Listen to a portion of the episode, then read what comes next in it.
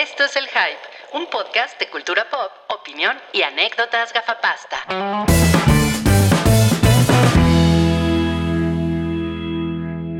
Exacto, exacto. Ok, bueno, entonces vamos a, vamos a comenzar. Ahora sí, vamos a comenzar formalmente con el podcast 348 del Hype. Están Cabri y Mobley y vamos a iniciar con La Taquilla Pilla, presentada por. El mandril malandrín mandarín. No, pero no, es, es como súper elevado eso. Y miren nada más. Cabri se burló de Tenet porque No quedó en tercer lugar. No voy a decir nada, simplemente me dio mucha risa. O sea, güey, se estrenó una película de BTS y, y desplazó a Tenet al tercer lugar. Así la película que va a hacer que la gente regresara a las salas, una nueva película de Christopher Nolan. Llega BTS y bye, güey. Eres muy malo, sí. Le hizo lo que Tom Cruise hacía en Minority Report. Oye, entonces, Ay. BTS quiere decir Break the Silence. Sí. Mm. Eh, Me acabo de BTS quiere decir Yo también, ¿eh? be the, be the shit. Y, y Trolls en segundo lugar. Imagínate. Y es, la, es la de Anna Kendrick. Que O sea, Trolls. O sea, Trolls fue el estreno, según nosotros era el estreno de la semana. Trolls. Y pues, güey, break. O sea, es que BTS es una cosa muy grande, ¿no? Y además México es muy K-popero, entonces, pues. Yo veía cómo, cómo estaba eh, la comunidad fanática de BTS como muy prendidos con, con esto. Eh, en Twitter, así de, güey, en Twitter, ¿no? Que es una red que dices, "Ay, pues, eh, esa, esa audiencia no está en Twitter, están en TikTok. Pues aún así tenían el Twitter secuestrado con... Eso me pegó en la edad, ¿eh? ya sé. Y, y- y esto, y bueno, una cosa que yo no soy muy fan de, de BTS, pero digo, tienen, tienen videos y rolas chingonas, pero además también Netflix está por estrenar un documentalito de Blackpink, que estoy muy, co- muy ahí. Pues ¿Qué, mira, qué es, qué es Blackpink? Pues Blackpink es el, este cuarteto de chicuelas coreanas que también tienen secuestradas las redes sociales y que, Dios mío. y que ac- acaban de convertirse, creo que en el canal con, en el segundo canal con más suscripciones por debajo de Justin Bieber, pero estoy seguro que lo van a destronar pronto. a ver, a ver, Mobley, ¿cuántos años tienes? Di la verdad. O sea, co- pare- o sea, como que me, me parece que tengo 50, ¿no? Pero, pero no, les voy a decir, tengo 30. Pero la verdad es que el K-pop sí me es completamente ajeno. O sea, no. Yo, yo les tengo que decir que una cosa que me gusta mucho de Blackpink en el es Gangnam que, Style. que es como de 2012, ¿no? 2011. Eh, y una cosa que me gusta mucho de Blackpink es que además tienen drops en la mayoría de sus canciones y BTS casi no. A mí los drops me gustan un chingo, entonces No, pues eso, eso es una delicadeza, ¿eh? De tu parte. Me gusta mucho. A ver, bueno, me gusta les voy esta a... fase K-popera de, de Cabri.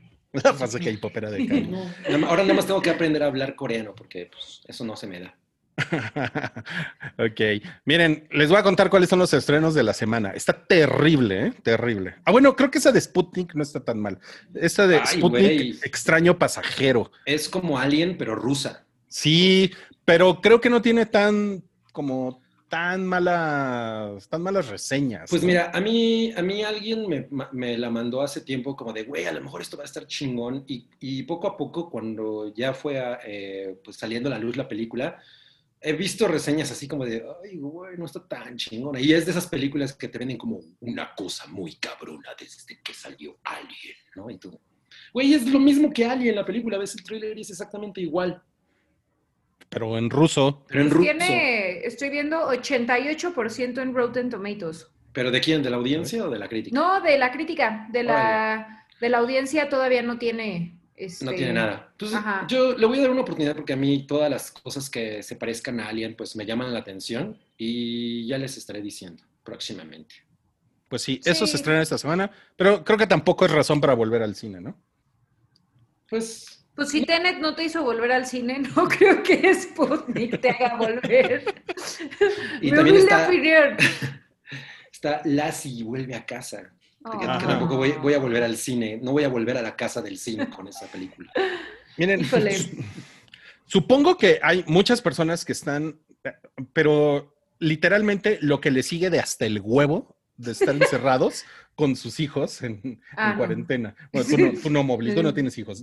Mira, yo, pero yo te, yo te he dicho que yo tengo como el plan de, de ir con Chocomiao al cine y yo le propuse que fuera New Mutants, la película que nos hiciera regresar y, y me mandó así por los tubos esos que luego salen, ¿no? Que, que te llega un paquetito en las. Eh, entonces estoy esperando que, que, bueno, a- a- estrenen algo que la anime, porque yo sí tengo muchas ganas de ir pronto. ¿Por qué no vas a ver Lassie vuelve a casa? Mm, No, me- mejor me, espera una cosa de Omar Chaparro. Y bueno, y la verdad es que este primer fin de semana, por mucho que nos gusta octubre y, y, y Cabri se va a disfrazar. Oye, ¿tú te vas a disfrazar, Mobley?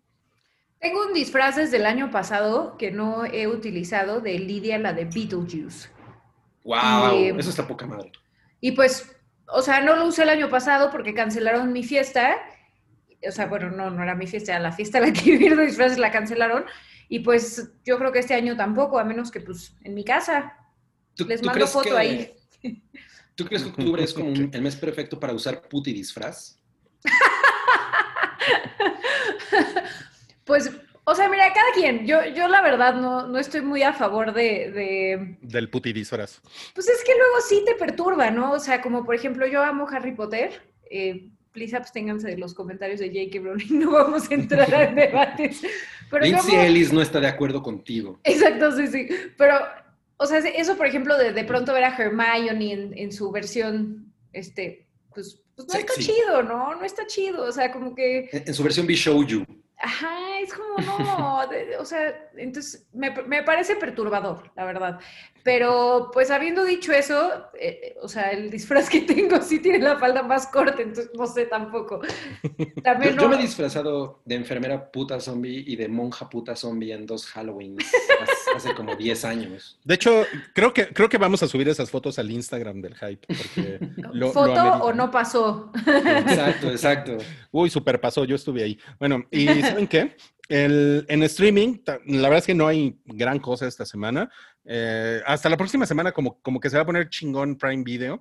Eh, y HBO también van a empezar a, a sacar más cositas, también Netflix. Ahorita Ay, lo, no, lo pero- único fuerte que hay en Netflix, digamos, es, es, este, es este estreno Emily in de Paris. Emily in Paris. A ver, yo tengo que decir algo al respecto. Eh, sale Lily Collins y es una eh, serie producida por Darren Star, que es productor de Sex and the City y productor y escritor de Beverly Hills 90210.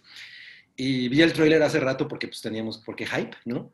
Y lo vi y dije, no mames, esta mamada se ve como una gringadera super cliché de París. Y estoy ahí. Porque es el tipo de serie en el que te muestran la Torre Eiffel y el Arco del Triunfo y, y Campos Elíseos y, y- y todos los franceses hablan perfecto inglés. Güey, los franceses no hablan una mierda de inglés. Y, y- ah, y pensé eso y de pronto me metí a ver los comentarios en el trailer y un güey en YouTube puso, looks so lame and cliché, I'm gonna watch it. Y yo pensé, es exactamente lo que yo estoy sintiendo, me representa. Entonces yo creo que la voy a ver. Oye, Cabri, pero tú, tú eh, técnicamente eres francés, ¿no? Y sí hablas bien inglés. soy francés y hablo bien inglés, pues, Sí. ah, ya, ya entendí, ya entendí, ya entendí. Em, pues los franceses me despreciaron, o sea, mi acta de nacimiento dice naciste en Francia, yo fui a la embajada francesa y me dijeron menú. ¿Es real eso? Sí. Es real, es real, Es Cabri es real. francés. O sea, no porque hayas nacido allá eres francés, es como todo un desmadre el que tiene. Es- pero eso- bueno, esa es la razón por la que la cultura francesa se está muriendo, pinches mamones. Por eso es Qué le, le- políticamente incorrecto estuvo eso. es Le Cabri. Le Cabri. Sí. Ese es un fun fact muy interesante de Cabri. ¿Ok? Eh, ¿Tú tienes interés, Mobley, en vez en ver la serie de Lily Collins? ¿O cómo se llama? No, la verdad no, pero puedo decirte que me interesa ver en Netflix próximamente. Por supuesto. Ay, es buena idea. Bly Manor, ¡woo! Hunting of Hill House es de mis series favoritas de la historia y la verdad me entusiasma mucho ver esta segunda parte. Que... Yo, yo no la, a mí no me atrapó. No, ¿cómo? No mames, es bien chingona. Todo Pero es una eso, telenovela. no. Es una telenovela de, de espantos. Pero sí te asusta, ¿no? O sea, Sí. yo sí hubo una noche que me desperté y dije, no, mames". O sea, tiene, tiene buen, buen, buenos saltos, ¿no? sí, la Sí. señora mala. Pero ¿sabes qué, Mobley? Esa la estrenan hasta la próxima semana. Sí, pero Pues como no quiero ver la de Lily. Collins. Yo, yo- yo sí la voy porque, yo sí la voy a ver porque se ve bien, bien, este, así como, bien felizota. Bien felizota, bien nacota y bien gringota y bien... Ok, ok. Miren, Edgar Apolinar le, eh, mm, le pone ahí un dinerito y dice, hola Carilinda, solo vine a dejar like y varito para el modem de Rui, los veo al rato. Muchas gracias, gracias Edgar. Eh, gracias. Lilibet Monroy dice, nada, pero dejó dinero. Gracias, Lilibet. Güey, Lilibet está chingón ese nombre, ¿no? Es como Lilibet. una condesa que se baña en sangre, Lilibet. En la sangre de sus derrotados. en una favela, porque se pide favela. Eh, Luzos Decas también le pone un varito y dice, primera vez que los veo en vivo, ahí van unos pesitos para continuar viéndolos. Felices siete años del hype. Muchas gracias, muchas gracias. Cloud va por Alan, que está enfrentando al virus en la calle, efectivamente. ¿eh? Fuerza, Salchi, fuerza. y Midna. Y Mitna también, pero, ah, también lo- a los gatos les puede dar, ¿verdad? También. Sí. Sí. Ah, según yo a los perros no, pero a los gatos sí se reportó un caso. No, pues, Bueno, no que yo sea científica, ¿verdad? Pero es lo que leí. Oye, pero ¿tú crees que si le das de comer a Midnight después de Midnight, digo, a Midnight después de Midnight se vuelva un gremlin? El lord del No. hype aumenta. no hay que intentarlo, yo diría. Es- es- esa regla es una cosa bien ridícula, ¿no? Porque después de la medianoche, ¿en dónde? O sea, en todos es- en cualquier momento es medianoche en cualquier lugar. O sea, No, pues está basada en el, en el reloj, la hora local. ok, ok. Ok, Gerardo Letechipía eh, dice saludos a Salchi. Salchi todavía no llega. Esperemos que ahorita eh, se nos una, pero le mandamos sus saludos. David, David Chávez. Wow, David Chávez, hola. Para celebrar los siete años del hype y porque me hace muy feliz escucharlo. Abrazos. No, pues te ganaste un aplauso a Nicole Kidman. Oye, hay otros dos, el de Fátima Sí. y el de Edgar. Fátima dice para un croissant para Cabri. Para un corazón. Ay, son bien ricos. Aquí enfrente venden Hoy desayuné uno. Mm. Uf, afortunada tú, yo que todo el tiempo estoy a dieta, no lo puedo hacer. Edgar dice, no pude más, me quedé a seguir viendo el show. Hermosa playera de Cabri. Oye, tengo que decir algo sobre mi playera. Esta es mi playera favorita ever. Es de chaborruco, ¿no? Me la regaló un amigo de la gira de Depeche Mode de cuando hicieron el 101. A ver, pero- yo tenía, yo tenía, creo, 13 años. Y es mi playera favorita. La tengo desde esa época, desde 1988. ¿En serio? Wow. ¿Y no, y no Así huele es. feo, como a polilla? Eh, no porque mi mamá lava bien chingón. A polilla. y, mi- y- y la lavadora que, que tenemos Chocomiao y yo lava de huevos. Oye, mira, Cabri, nos, nos, nos pusieron aquí dinero en el superchat, una cuenta que se llama Bunca Construcciones y Servicios SASB. Creo que ya te están poniendo dinero para remodelar tu baño. Me hace que sí. ¿eh? Que todavía- que ¿Qué, todavía qué sigue pasó con en ese tu Oye? Después del temblor, pero como cinco días después se cayó el techo. A la madre. Estábamos un día viendo la tele, porque además es el baño del, del cuarto de la tele. Así viendo, está, estábamos viendo una película y además ya estábamos bien pedos y de pronto ¡pua! oímos un chingadazo. Y abrimos la puerta y así, ya, ya sabes, así todo el techo desmoronado. Y yo, ¿what? No, Bueno, me que no me estaba muero. echando un cake. Me muero. No, pues Sí. tremendo, ¿eh? Bueno, vamos a seguir con, la- con las notas. Primero vamos a hablar del spin-off de The Boys, que ahorita, antes de que iniciara el podcast, eh, estaban platicando Cabri y Mobley de The Boys, que yo creo que es lo mejor que hay ahorita en series, ¿no? Pues es la flagship ahorita de Amazon Prime, Sí. le, le- le ha ido muy cabrón. O sea, la segunda temporada es el, el lanzamiento global más cabrón que ha tenido Amazon Prime. Entonces, pues yo creo que sí, sí está muy, muy chingón. Eh, y la producción está, o sea, muy buena. Bueno, yo, yo tenía mis broncas, te digo, con, Con los la- efectos, ¿no? con los efectos. Sí, los efectos me parecieron. No sé si tuvo que ver con que. Porque ahora que he estado viendo Corridor Crew, como que entiendo mucho más por qué algunos efectos no pueden estar chingones, como por ejemplo los de Black Panther, ¿no? Que tuvieron muy poco tiempo para hacerlo. Eh, la, la secuencia esta de la pelea en los trenes, está terrible es- eso y, y ellos explican por qué está tan terrible. Entonces yo creo que a lo mejor tuvo que ver con el tiempo, con, con el momento en el que estamos, la pandemia, etcétera, pero eso no significa que a la serie no le esté yendo chingón. La segunda temporada es lo más cabrón que ha tenido Amazon Prime a nivel mundial y entonces ya tienen planeada, ya, ya está firmada la tercera temporada y además tienen planeada este spin-off que es como, a mí me, cuando leí la nota dije, esto es, como, esto es como Monsters University, pero con The Voice. Porque es una cosa, una mezcla entre The Hunger Games y lo que es ahorita The Voice en la universidad, pero con estos subs que, que, están como todos hormonales, ¿no? Entonces están compitiendo entre ellos y además hay un chingo de sexo. O sea, se nota que va a ser como la versión hardcore, que de por sí The Voice es hardcore, pero pues con toda, con, con toda esta onda como de fraternidad y, y, y, estoy muy ahí, ¿no? Porque además todos los showrunners son exactamente las mismas personas que lo van a hacer. Ay, a mí no me convence, la verdad. ¿En serio? Ay, a mí, sí. a mí sí me parece muy bonita la idea. Muy bonita, sobre todo. Me, me, da un poco de temor, o sea, porque siento, siento que la idea de...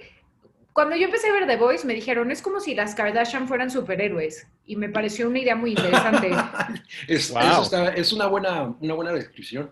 Sí, me pareció súper interesante y, y, bueno, cuando le empecé a ver dije, Dios mío, o sea, como que sí se me hizo mucho más ácida de lo que, de, y, y, y, cruda, ¿no? De lo que estaba esperando, pero, pero creo que justamente este toque como de reality show y son famosos y tal es lo que, lo que le da ese plus para mí de lo que sería una historia de superhéroes normal y no estoy segura que lo vaya a encontrar aquí. Ahora, pues no sé nada, o sea, ni el trailer ha salido, ¿no? Entonces, claro, pues, claro. Hay que darle una oportunidad. Pero yo creo que tienes razón. O sea, yo creo que el hecho de que esta, este spin-off se siente como, uh, como una especie de jackass de The Voice. O sea, todo lo que, porque The Voice es una, una serie con unas características muy, el, el, drama es, el drama pesa mucho, pero yo por la descripción que ahorita estoy viendo en esto sí me imagino que está mucho más enfocada en, en el espectáculo, en la violencia. En, sí, tiene como los elementos de humor negro, ¿no? Y de, y, y de violencia y seguramente sexo, ¿no? Que, que es una cosa que estos güeyes, eh, los, los que producen The Voice, como que no se tocan el corazón, ¿no? Pero, pero yo creo que aquí van, a, van como a subirle el volumen a ese tipo de cosas y entonces vamos a tener por un lado esta, esta cosa que es mucho más eh, crítica y, y, y, y, como un poco más, eh, por decir alguna cosa, pensante. Y vamos a tener esta otra cosa que es mucho más desmadre, ¿no? Como un Animal House, pero en, con superhéroes y en esteroides, ¿no? Entonces, yo, yo, a mí tener esas dos opciones me parece muy chingón. O sea, yo estoy muy, muy ahí. Está chingón, está chingón. Les va, ahí les va la siguiente. Nick Fury podría tener su propia serie en Disney Plus. ¿Qué opinan? Es una serie en la que va a salir haciendo hot cakes y así el, el día a día de Nick Fury, ¿no? Así como, güey, qué peinado traen. Qué Lavando el parche. No sé, a ver, a ver, quiero, quiero escuchar sus predicciones. ¿Cuánto tiempo más de vida le dan al universo cinematográfico de Marvel? O cinemático. Yo siento que la gente está muy comprometida con él, ¿eh? Sí, ¿Sí? yo también. Sí, uh -huh. sí, sí, yo sí, le, yo sí le doy un, una decadita más así sabrosa, ¿eh? Mira, yo ya estoy empachado, ya lo hemos dicho en muchas ocasiones. A, a, mí, a mí la neta es que ya me tiene hasta la madre, pero una cosa que tengo que decir es que eh, Samuel L. Jackson como Nick Fury es una de las cosas que a mí más me gustan del universo del, del MCU. O sea, él cada vez que está en pantalla es chingón verlo, es divertido, es una persona de la que no me ha aburrido. En cambio, por ejemplo, ya me, me aburrió Iron Man, o sea, ya en los últimos... Pero ese güey ya se murió, ¿no, no viste la o última sea, güey, ya, O sea, ya sé, pero en las últimas películas... ¡Spoiler alert! no. no, en cállate. Las últimas, en las últimas películas ya estaba yo, güey, ya ese cabrón, ya, ya no puedo con Iron Man. Una, la idea de una serie de Nick Pero es bien Fury, guapo Robert Downey Jr. Eh, sí, sí es guapo. No, no, es mucho mi tipo, pero es un güey guapo. Está de buen ver. Está de buen ver. Es un señor pero, guapo. Pero este cabrón es un güey bien chido y, y, y, su encarnación de Nick Fury es algo que a mí no, no, no, me ha hartado. O sea, siempre que el güey esté en pantalla, incluso cuando sale en escenas postcréditos, siempre es interesante. Entonces, creo que la idea de un spin-off en el que únicamente él sea el foco está chida. No, no, digo, tampoco es como, Nick Fury, lo quiero ver, pero no, pero igual, o sea, creo, creo que Disney Plus, la neta, eh, bueno, no sé, yo, yo sí estoy esperando que ya salga en México y, y obvio lo voy a contratar y, y, creo que puede pasar mucho como lo que hicieron con Mandalorian, ¿no? De que toman, o sea, una parte de la historia y, y, y la hacen una producción tan bien hecha en la tele que, o sea, sí lo ves combinando con el universo cinematográfico, ¿no? Eh, aunque, bueno, obviamente la diferencia en tamaño de producción se nota. Entonces, sí, o sea, yo, yo también creo que Nick Fury, pues, o sea, es un personaje que vale la pena explorar y que tiene mucho potencial, pero a ver en qué época lo sitúan. O sea, como eso es lo que... Es- me- Eso, eso está interesante. Y además, por ejemplo, después de ver el trailer de WandaVision, que es como un trato, por lo menos lo que vimos en el trailer, es un tratamiento absolutamente diferente a lo que estábamos esperando. Ese tipo de ideas me parecen acertadas. A mí, la neta, Sí. es que ese, ese trailer me gustó mucho. Y yo espero que Disney Plus pronto haga una serie eh, mexicana de Star Wars que se llame The Mandalorian. De Malandrorian. De mala- Malandrorian, de exacto, de Malandrorian. Malandrorian. Casi te sale, casi te sale. Casi me ando muy trabado. Eres un idiota, eres un idiota. Pero miren, hace, hace un par de horas se, se reveló que iba. Que Dios mío, ¿qué es eso? Se reveló que Jamie Foxx. Eso es increíble, amo eso. Jamie Foxx va a regresar a, a su personaje de Electro. Eso que estamos viendo es la, es la imagen de las caricaturas Spider-Man de los 60. Estaban Electro, eh, The Vulture y el Duende Verde. Duende bien Verde. pachecos, güey. No mames, la jeta. Sobre, sobre todo, se nota que Electro era el que les dio la, la mota. Tenía buena, tenía una buen- muy buena sativa. ¿Qué es lo, qué es lo que tiene el- Electro en la, en, en la cara? O sea, o sea, son unos rayos, pero, Sí, ¿de qué pues son? su disfraz. ¿Son de foam o qué, güey? Pues, Esta- era- esta- este arte sí no me tocó, amigos. ¿En serio? Güey, me encanta. Sí, no. Güey, me, me encanta porque a mí me super tocó. Y entonces cuando, cuando había toda la idea de, no mames, James Cameron va a hacer una película de Spider-Man. Entonces era como de, ah, eh, ¿cómo? ¿A quién va a sacar de malo? No, bueno, si saca Electro, güey, ¿cómo va a hacer esos rayos? Eso se ve súper ridículo. ¿Cómo, lo, ¿Cómo va a transferir? Y ya vimos a Jamie Foxx con la pinche cara de huevo azul, ¿no? Como- ¿Qué, le- qué les parece esa noticia? Porque, porque fue, o sea, de todas las películas que ha habido de Spider-Man, yo creo que universalmente podemos coincidir en que es la peor, ¿no? La, Mira, tiene ese momento de Gwen Stacy que la neta yo no podía parar de llorar. O sea, porque ver la muerte de Gwen Stacy retratada de esa manera fue muy cabrón. Pero, y, y no me parece que, que, que eh, como la representación de Electro de Jamie Foxx esté mal, pero en el contexto de la película y como está escrita es muy fea. Es terrible. Pero esta idea del güey, o sea, de cómo se ve, está chingón. A mí la, la piel translúcida y toda la energía por adentro. O sea, eso, eso me ¿Neta? parece que ¿Sí? es una... A mí me gustó, pero me pareció que está muy despre- desaprovechado. A mí la verdad se me hace que no combina con la película. O sea, coincido contigo en que lo de Gwen Stacy yo también lloré y fue... "Ah". Y al final, o sea, la, la última escena se me hace muy linda cuando está con el, el niñito. Sí, sí, sí, sí. Se me hace muy, muy linda. O sea, co- conecté ahí y todo, pero, pero siento que Electro es como, o sea, como que es otra película. O sea, en mi, en mi cabeza son dos diferentes. Entonces, no, no sé, a mí la verdad no, no me encantó, no, no, no, no, me, no me emociona particularmente. Pero qué tal que Electro es Salinas Pliego, como quién es el güey de Electra. Ah, no, bueno, si es, si es Salinas Pliego es otra cosa. velo, velo. Es como un, es como un este eh, bufón, ¿no? Como un juggler. No sé, güey, pero. Está muy simpático. Esos, esos- ese truenito es de foamy, o sea, no puede ser de otra cosa. Exacto. es- o sea, y además el güey tiene como buscapiés en el dedo. ¿Qué está haciendo? Es- son como brujitas de esas que avientan. No sé, Güey, está muy Ese es el, ese es el original Electro. O sea, ese es el, el verdadero Electro. The real Electro. Pues, ¿saben qué? A mí me parece una noticia muy, muy extraña, muy, o sea, siento que rayan lo estúpido, ¿saben? Que, o sea, que No hay necesidad. Fox, sí, o sea, ¿por qué Jamie Foxx otra vez? ¿no? En su, en su mamada esa. Es como, Pues mira, si cae en manos de alguien que lo sepa llevar, a lo mejor vamos a obtener el electro que nos merecemos. Y si no, Ajá. vamos a, vamos a llorar todos juntos. o sea, Pero yo creo que Electro, eh, pues te ofrece pagos chiquitos, ¿no? En tu... ya, ya, Cabri, deja de, ese chiste de Electra no va, no va a suceder. Inter- intervención de chistes de Electra para acá. Ya sé, ya sé. De Eso se van a tratar las cabriberitas patrocinadas por Electra. No mames, no mames. Ok, bueno, miren, tenemos la encuesta de la semana que tiene que ver con uno de los temas cananandentes y picananantes. No me digas, es Sasha Gray haciendo chiles en nogada en, en YouTube. Híjole, no, ¿eh? Ah, La verdad es, eso, eso te lo debo porque no me interesan los chiles en nogada. A mí tampoco, pero es Sasha Grey haciendo chiles en nogada. Sí, no sé, pero miren esto. El escándalo de Tinkerbell, escándalo. también conocida como campeón, pues es un escándalo, güey. ¿Por qué un escándalo? Porque hay seres humanos en las redes sociales, güey, por eso es un escándalo. Entonces, ¿qué tal? Les afecta y nos dijeron, me da igual, 58%. Arriba la diversidad, solo el 11%. Muy mal, muy mala audiencia del hype.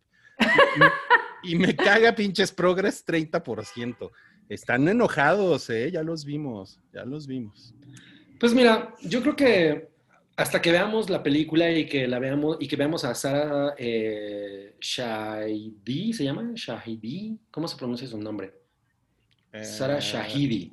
Sara no sé, Shahidi. ahorita, ahorita- ahorita te lo, ahorita te lo confirmo. Bueno, ella es una actriz a la que le ha ido muy bien en, en una serie que se llama Grownish, que es un spin-off de otra serie que se llama Blackish, y ninguna de las dos la, he- la he visto. Y pues me metí como a ver lo que ha hecho y todo, y pues no me parece que esté terrible. Además, eh, pues es una serie, es- o sea, Peter Pan es una cosa de fantasía, ¿no? O sea, tampoco es como que nos vaya a afectar demasiado ver a una Tinkerbell que no sea rubia. Es lo, lo mismo de la sirenita, el mismo drama de la sirenita otra vez, ¿no? Ajá. pues, Nada mira, más que yo, está. que yo, que yo creo que Campanita le vale verga a mucha gente, ¿no? O sea, la, y Uy, la, no, no, y no la creo. sirenita, no, estoy no, tan- no sí, tan seguro. no, no mames. Yo creo que la sirenita es role model de una generación, güey. Ca- Sí. Campanita no, güey. Campanita no. O sea, Campanita es, sería como de culto. Ay, sí. No, o sea, como que tiene, como que ¿En es serio? muy- o sea, sí tiene su base de seguidoras eh, en las niñas. Y, o sea, porque ve, ve como el, el, el merch de, de Disney, ¿no? O sea, hay muchísimo de Campanita. O sea, es una marca que vende muy cañón. Pero, pero estoy de acuerdo con Ruiz de que, o sea, al final la sirenita marcó una generación. Fue la primera princesa con bikini, ¿no? Desde ahí era como, ¿qué es Claro. esto? Inconcebible. Eh, entonces, o sea, creo que sí, sí es de esperarse que a la gente se le haga eh, pues, o que le llame la atención, porque pues al final crecimos viendo Campanita como este güerita y no sé qué, pero por otro lado también, o sea, creo que da igual, ¿no? o sea, la Mira, verdad- lo, eh, lo que pasa es que la, la raza del personaje en realidad no es una cosa importante porque nunca, nunca, nunca hay... O sea, la- la par- el drama del personaje no tiene nada que ver con su raza, o sea, puede ser del color que sea. al si no es nada. Mulan, ¿no? Que está Exacto, así toda de encina. Sí, sí, sí. Es- ese es un muy buen ejemplo. Eh, y por otro lado, pues eh, da lo mismo, ¿no? O sea, quien la interprete mientras lo haga chingón está bien. Yo, tengo, yo le tengo fe porque la dirige eh, David Lowery, que es el güey que hizo A Ghost Story, y A Ghost Story me gustó mucho. Y me sorprende mucho que Disney le esté dando este tipo de proyectos a gente que tiene estas características. Por ejemplo, el remake, digo el remake, el- la secuela de The Lion King también la va a dirigir el güey de, de- de Moon- de Moonlight. Bueno, pues todavía no Pues- llegamos a eso. Ah, bueno, vamos a llegar. ¿Por qué estás quemando temas? ¿Quién eres? ansias. ¿Mareo Flores? Pero, pero es Como el la... changuito de... A ver, esperen, Pero- esperen, esperen. Pero tengo, tengo que decirles una cosa también que creo que no están considerando. A lo mejor yo soy más sensible a eso porque a mi hija le tocó cuando fue toda la fiebre de, de las hadas de Disney, que, que fue como todas las compañeritas de, de Campanita y de Tinkerbell, que Disney hizo como un spin-off masivo. Eh, eso de tener unos, Como unos 10 años, siete, ¿no? siete, ocho años, 10 años por ahí, sí. Y este, y sí fue una cosa muy, muy, muy cabrona. Y entonces había diferentes tipos como de campanitas, digamos, aunque campanita es un nombre, ¿no? Pero son estas haditas, y entonces estaba como la de la primavera y la del verano, y la de las micheladas, ¿no? la, de la, la de las aguas locas. Y entonces, eh, puede ser que ha- haya un backlash en, en chicas que ahorita tengan 15 años. Y que sí tengan como esos recuerdos de la, de la campanita tradicional, porque crecieron con la campanita tradicional. Y que a lo mejor sí digan, no mames, güey. Eso sí no tiene nada que ver. Porque sí había en esa serie, eh, bueno, no, es, es que no era una serie, eran como, eran como películas. Eran como películas directas para video. Y, y sí había hadas negras en es- que, que yo recuerde, ¿no? Pero no era campanita, o sea, había otra hada negra que se llamaba, ¿no? Y, y sí era negra y eran todas como, del, como eran todas clasificación hadas, pero no era campanita. Campanita sí era como campanita.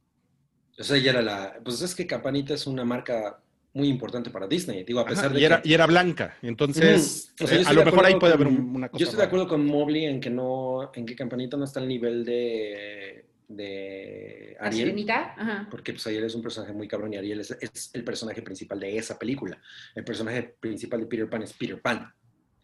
Y Ujú. a lo mejor el personaje femenino más importante de, de esa historia es Wendy. Ujú. Y de hecho la película se llama Peter Pan and Wendy, ¿no? Eh, pero bueno, la idea de... Y, y a lo mejor por eso tampoco es como un, un gran problema que Campanita, a diferencia de lo que pasa con Ariel, pues le cambien el- las características, ¿no? En, especial la raza, que la Campanita que todos conocemos de Disney es rubia. Pero pues me parece que está chida la idea y además eh, es, es como una nueva versión de, de- de Peter Pan, que Peter Pan es una historia tan... eh, ¿no? Maleada, que, güey, también ha perdido mucho su magia. Entonces, ya yo tiene como que muchas este, interpretaciones y, te- o sea, un sí. chingo, y ya, ya muchas han sido terribles, incluida la de Steven Spielberg, que es la primera película de Steven Spielberg, Hook, que para mí me parece Horrible. terrible. ¿No te gusta Hook? No, la- yo la odio. O sea, Yo yo gusta, vi esa película.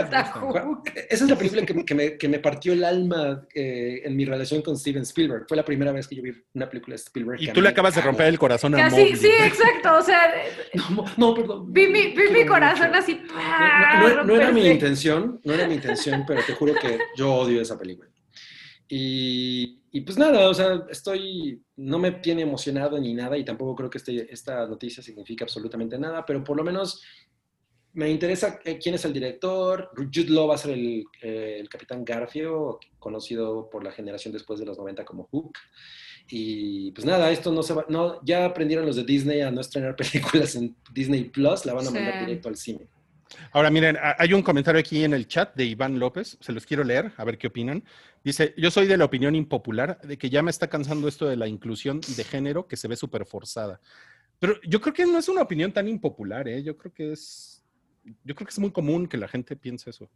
Creo, que es, o sea, a, a mí en lo personal, eh, así desde mi punto de vista, este, o sea, me pasó con, con Harry Potter, otra vez voy a hablar de Harry Potter, pero cuando hicieron a, a Hermione, este, de, o sea, de color, eh, Careful.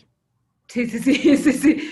O sea, y la, verdad, se me hizo como un shock, porque pues yo estaba acostumbrada a ver a Emma Watson, ¿no? O sea, como pensar que, ah, ya llegó Salchi. O sea, se me hizo un shock, pero al final creo que mientras se pueda tener la discusión y, y aceptes que pues es una interpretación diferente, o sea, no, no hay tema, ¿no? Mira, lo que, lo que, una, ay, hola Salchi, una cosa que a mí me parece importante es cuando estas cosas de inclusión se sienten como una estrategia de marketing, Sí, cañón también. eso está culero. O sea, eso sí es pinche porque, porque además... Pero no es el caso de Disney, ¿no? Ajá, exacto. Y entonces no está hecho con una intención, pues digamos, por ponerlo de una manera cursi, no está hecho con el corazón. O sea, no, O sea, no- son, no- son decisiones que están tomadas con, con estudios de mercado, ¿no? Ajá, exacto, con, con números en la cabeza, no con sentimientos. Entonces eso es pinche. Con una, con una, con una encuesta de consulta mi top. ¿Cuántas per- Ajá, exacto. Eso es, eso, eso es lo que está mal. Es un poco lo que habíamos dicho la vez pasada del Oscar, de que si todos esos criterios de inclusión y bla, bla, son sinceros o realmente Hubiera estado hay- en esa Hubiera estado discusión. padre. ¿Son sinceros o simplemente es una cosa como de, ay, es, eh, eh, así es la era, man, ch- chavo, ¿no? Así, así son los chavos ahora, chavo. Entonces, vamos a hacer lo que hacen los chavos. Eso sí me caga. pero- Oye, y, hab- y hablando de chavos, ahí, es, ahí está Salchi, pero tiene- tienes un poco grasosa la cámara, Salchi. Creo que tienes que, tienes que Hazle pasarle un trapo y le pasas su dedo grasoso. La verdad es que no. A ver, ya- perdón por llegar tarde, ¿no? Pero supongo que ya explicaron ¿Cómo- por qué. Antes que nada, ¿Cómo te fue con Midna? No mames, este. O sea, Midna se ve bien, tiene bastante energía, tiene más de la que quisiera, pero sí es un poco dramática la. Como la. El micro- el la- mic- Oye, Salchi, tu micro está volviendo. nos, va, nos va a dejar No, sordos tu micro. No mames. O sea, ¿hace- ¿hace mucho ruido? A ver, habla ahí. Sí, está, está así como. Ah, tiene un Ah. falso. Ah, no como los vampiros de 30 Days of Night, ¿o cómo se llama? O sea, llego tarde y mal, ¿no? Ahí, ¿qué tal? Saluda, Ah, mira, Tongolele está atrás de Rui. saluda. ¿Qué pedo con ese saludo? Saluda, sí, mamá. Así, así, mira. Parece que ¿Ahí me un- escuchan mejor? Sí. Sí, mucho mejor. Ok, bueno, este... Bueno, les decía, Midna o sea, tiene más energía de la que yo quisiera porque, pues, básicamente no se detiene. Eh, y la herida, o sea, donde, donde le hicieron la cirugía, pues sí se ve pues, dramático, ¿no? O sea, o sea la- sí. le, le raparon la pata y... Ya ves, sí le van a poner cono de la vergüenza, ¿verdad? Para que no, ¿No? se chupe. ¿No? No trae. Qué autosuficientes son los gatos, ¿eh? Los perros Ajá. son los únicos idiotas que necesitan eso. es cierto. Y algunos Pero- humanos. Oh, pero bueno, ya eh, Midna ya es el primer cyborg de la familia, ¿no? Ya, ya tiene su- sus partes Es como metálicas. Jean-Claude Van Damme. Eh, al rato les mando una foto porque ahorita está con Verónica y, y estamos así. Es que llegué y luego luego me conecté, ya saben, un desastre, pero les comporto la foto dramática de la, de la patita. Ay, pobrecita. pero bueno, está bien. La verdad es que está cabrón como nada la detiene. Yo le digo a Cabri que yo creo que usa éxtasis a mis espaldas porque está muy cabrón, o sea, todo el tiempo está muy pinches activa. On fire. Pero Esa bueno, eh. Ajá. Ahora, tengo una pregunta. ¿Por qué hay dos Ruiz? Bueno, hay, hay, hay dos Ruiz para nosotros, pero para la gente bonita que está viendo Ah. el hype, s- mm, solo hay un Rui. Ok, ok. Sí, sí, sí. Sí, y para, para, pa- Ah. para comentar de lo que estaban diciendo, porque se va hablaron de Tinkerbell, ¿verdad? Sí, de, de campanota. De, la, de Campanota. Bueno, eh, llegué un poco cuando, cuando Mar estaba hablando y luego Cabri continuó, entonces seguramente es, posible que no estemos del todo de acuerdo.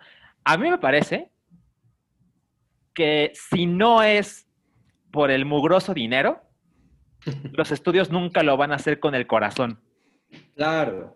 Entonces, ah, pues, yo estoy contento de, de estar en un momento en que se abren las posibilidades donde personajes ficticios pueden ser interpretados por actores de cualquier raza, ¿no? Entiendo también a algunas personas que dicen, no, pero es que yo así, yo adoraba a Peter Pan, ¿no? La película de Disney, que es la más popular. Y pues si quisiera ver a Tinkerbell, pues ya sabes, este Güerita. güerita y chaparrita y todo eso. Ser la original. Ajá, exacto. Siempre ha estado original. Nada, nada de lo que suceda lo va a arruinar. Y, y he recibido algunos comentarios de, ay, pinche Salchi, nada más ve películas con agenda. La verdad, yo lo que más aprecio es que me cuenten historias diferentes. O sea, no es que me interese muy cabrón, así de, no, es que quiero ver historias solo de negros o solo de latinos o solo de, ya sabes, ¿no? De las Careful. minorías. Careful. Pero simplemente ven lo que pasó con Ya no estoy aquí, ¿no?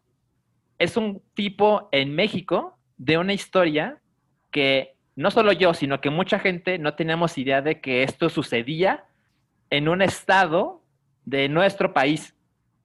Entonces, simplemente cuando abres esos horizontes, pues la cantidad de historias que se pueden contar, pues de repente se multiplican, ¿no? Y pues yo estoy contento con eso. Es muy bonito que digas soy tu eso. fan. Del deja- número uno. Te ganaste un aplauso de Nicole Kidman.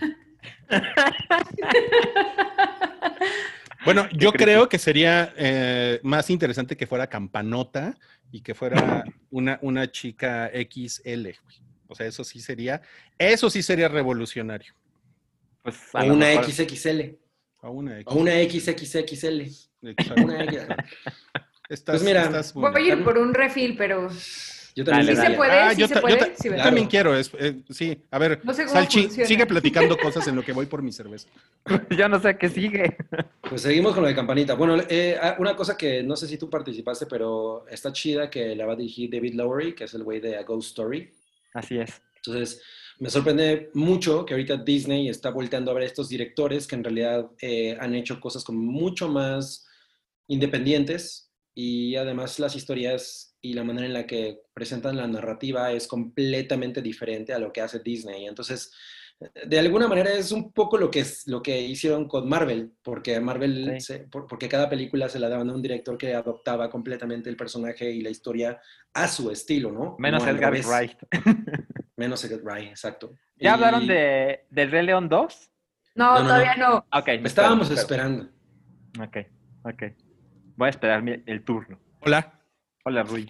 ¿ya vamos a seguir con el podcast? Ya, ya. Ok, vamos a la sección chingaderas que nadie pidió. Y vamos a comenzar con Resident Evil Infinite Darkness de Netflix. Ah, yo no vi el tráiler y seguro Sergio tiene mucho que decir, entonces esta es mi oportunidad para echarme un drink. Ok, Ok. Este, la verdad es que no tengo mucho que decir porque es un teaser muy, muy, muy breve, muy, muy, muy ambiguo. Y pues, miren, o sea, a- justo cuando vino Mobley la vez pasada, hablamos de la serie de Resident Evil que era live action, ¿no? Que dije, chale, pues, pues no me interesa, pero pues la voy a ver, ¿no? Con esta, esta nueva serie de, de Resident Evil, pero este es en CGI, también para Netflix. No, no, yo, yo ya vi una, una película de Resident Evil CGI. No mames, fue así de. No, puedo, no puede ser que amo tanto esta serie y detesto tanto lo que estoy viendo en este momento. Entonces me lo voy a ahorrar. o sea, Pero- ¿querías sacarte los ojos? Quería sacarme los Como el, el GIF de Mickey Mouse. Exacto, sí. Este, pero eh, en- me entusiasma que poco a poco empiezan a aparecer más y más cosas para 2021 de ¿De Resident Evil. Resident Evil? Ah. Porque el próximo año cumple 25 años. Ah. Exacto. Entonces, pues va a salir Resident Evil 8, está lo de Netflix, las dos cosas de Netflix, a ver qué más se les ocurre.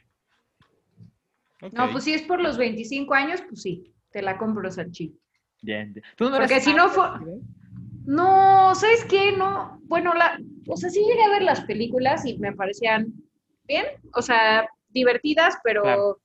ni cerca de, de que sea algo que pondría por voluntad propia otra Estamos vez. hablando de, de las, de la serie de Resident Evil, las Ajá, justo. Sí, No, y los no, videojuegos no, o sea, no puedo con el, los de terror. Ya. Amo Ya. el cine de terror, lo amo, pero el yo tomar decisiones no lo disfruto. O sea, Entiendo. Ah, sí, Sí. sí. Yo, yo lo puedo entender. Ok, seguimos con chingaderas que nadie pidió. Hay una, hay una película muy popular de la década de los 90, El, el padre de la novia. O es de finales de los 80 o es de principios de los 90. Es de la- o sea, el remake, porque esa, la de Steve Martin, es una película de 91, pero la original, la de Elizabeth Taylor, es de 1950. pero Claro, nadie pero- vio esa. Pero nadie ve esa cabri. En realidad, es- un chingo de gente vio esa. Bueno, sí, pero, ya están muertos todos. Ya están muertos. eh, Excepto Liz Taylor. Sí, pero esta es como, esta fue muy, muy popular, la de, la de Sí. Steve Martin. Y este. También la otra, pero no El amor es algo maravilloso. Hasta Oye, que le sucede a tu, y a tu ¿Es, única ¿Eso es cierto, hija. Rodrigo? Ey, tranquilos, ¿eh? Ru- Ru ya, ya, ya ve pasar a, a Julia así con el noviecito. Yo ya- Mm, yo ya pasé Ya por van a subir ya al cuarto, como en Dark. Miren, yo ya, yo ya pasé por el primer novio y todo, así es que. Pero luego, ese es tema de huevo pochado. Bueno. Entonces, resulta que van a hacer una, un remake de esta película, pero con latinos.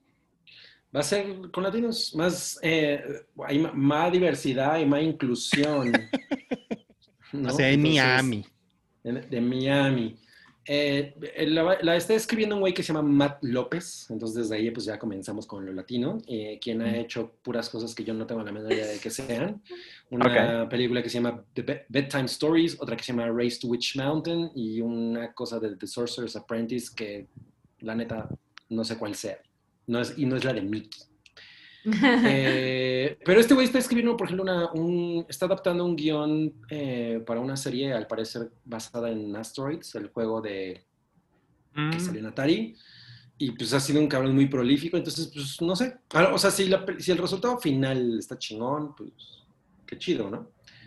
La Claro. película original, por ejemplo, tiene este reparto maravilloso en el que participan Diane Keaton y Martin Short, quien es el wedding planner. Y pues es una cosa extremadamente noventera, comedia romántica, super sweet para endulzarle los ojos a toda la familia y es muy chingona y es muy memorable y la gente la ama. Entonces, pues como un replanteamiento, a mí no me parece mala idea. Hay una generación entera que no tiene la menor idea de qué chingados es esto. Eh, y pues, Oye, el- el- en la película original, Diane Keaton es la mamá de la novia. esa mujer hermosa. ¿Qué les parecería que ahora fuera Ay, Sofía soy Vergara. fan de Sofía, de Sofía Es- es- Vergara. eh, Sofía Vergara es la cosa más increíble. Esa mujer. Pero, uff, Lo hace muy bien en Modern Family, ¿no?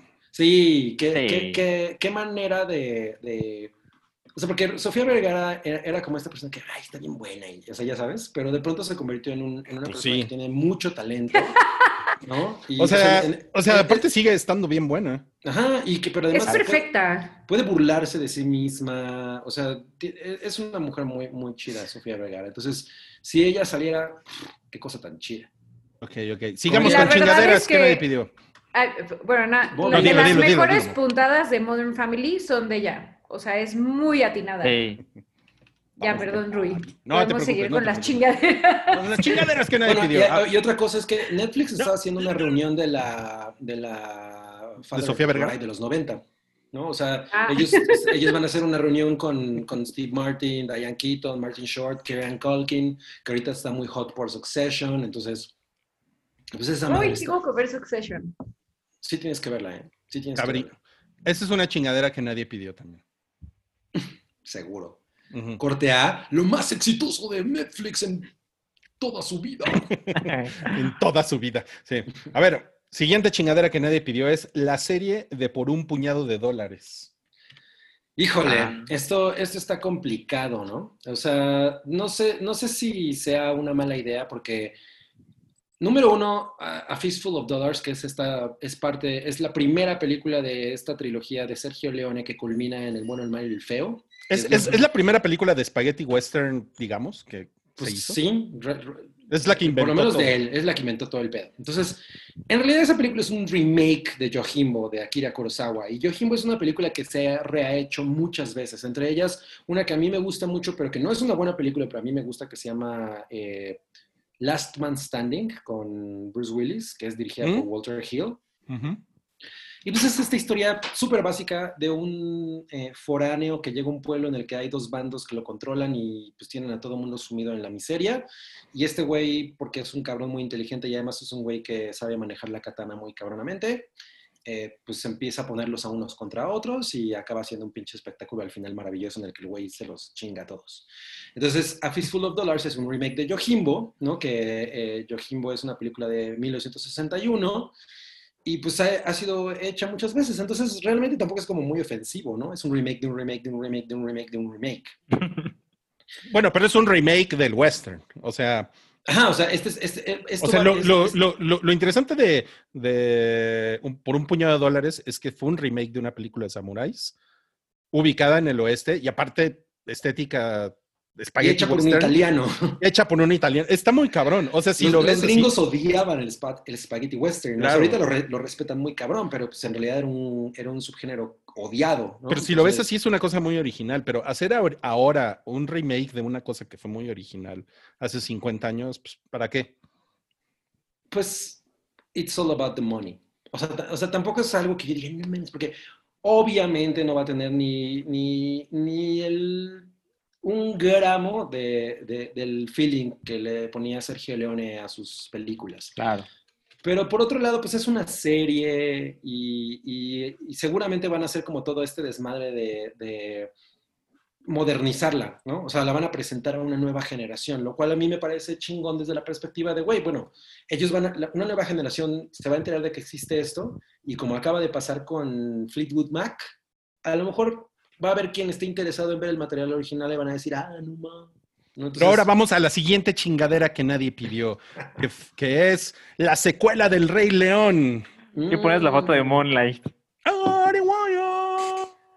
Pues Yo miren, solo tengo una pregunta. A ver, dilo, Mowgli. O sea, ¿secuela de qué? O sea, ¿cómo? ¿Hay una una secuela secuela, de... del- o es algo nuevo? Hay, Porque una- había- hay- hay un Rey León 2 que fue directo a video, ¿eh? Que es una Es chingadera. Yo vi la de Hakuna Matata. ¿Se acuerdan? Hakuna ¿Alguien Matata, la la, vio? verdadera historia de No, no, Simba. la de Hakuna no Matata no la como-. Ajá, que era como la versión de Timón y Pumba del Rey León. Pero hay una segunda película del Rey León. Está No, la de John Favreau. A ver, a ver. Ah, no, no, es, es- no es- no es- no es mi tema, ¿no? Porque ya saben que hay muchas películas de Disney que no he visto. Pero cuando era niño, pues yo adoré el Rey León y luego salió el Rey León 2 y tengo entendido que hay una 3 que protagonizan Timón y Pumba. Sí, que que Esa es Hakuna Hakuna Matata. Matata. Ah, ok. Y tengo entendido que la Y era 3 simpática. es chingona. Sí, Pero la simpática. Yo la vi y pues Simpática. Atentamente, Moblina de siete años. es A, simpática. ver, a mí sí me dio risa.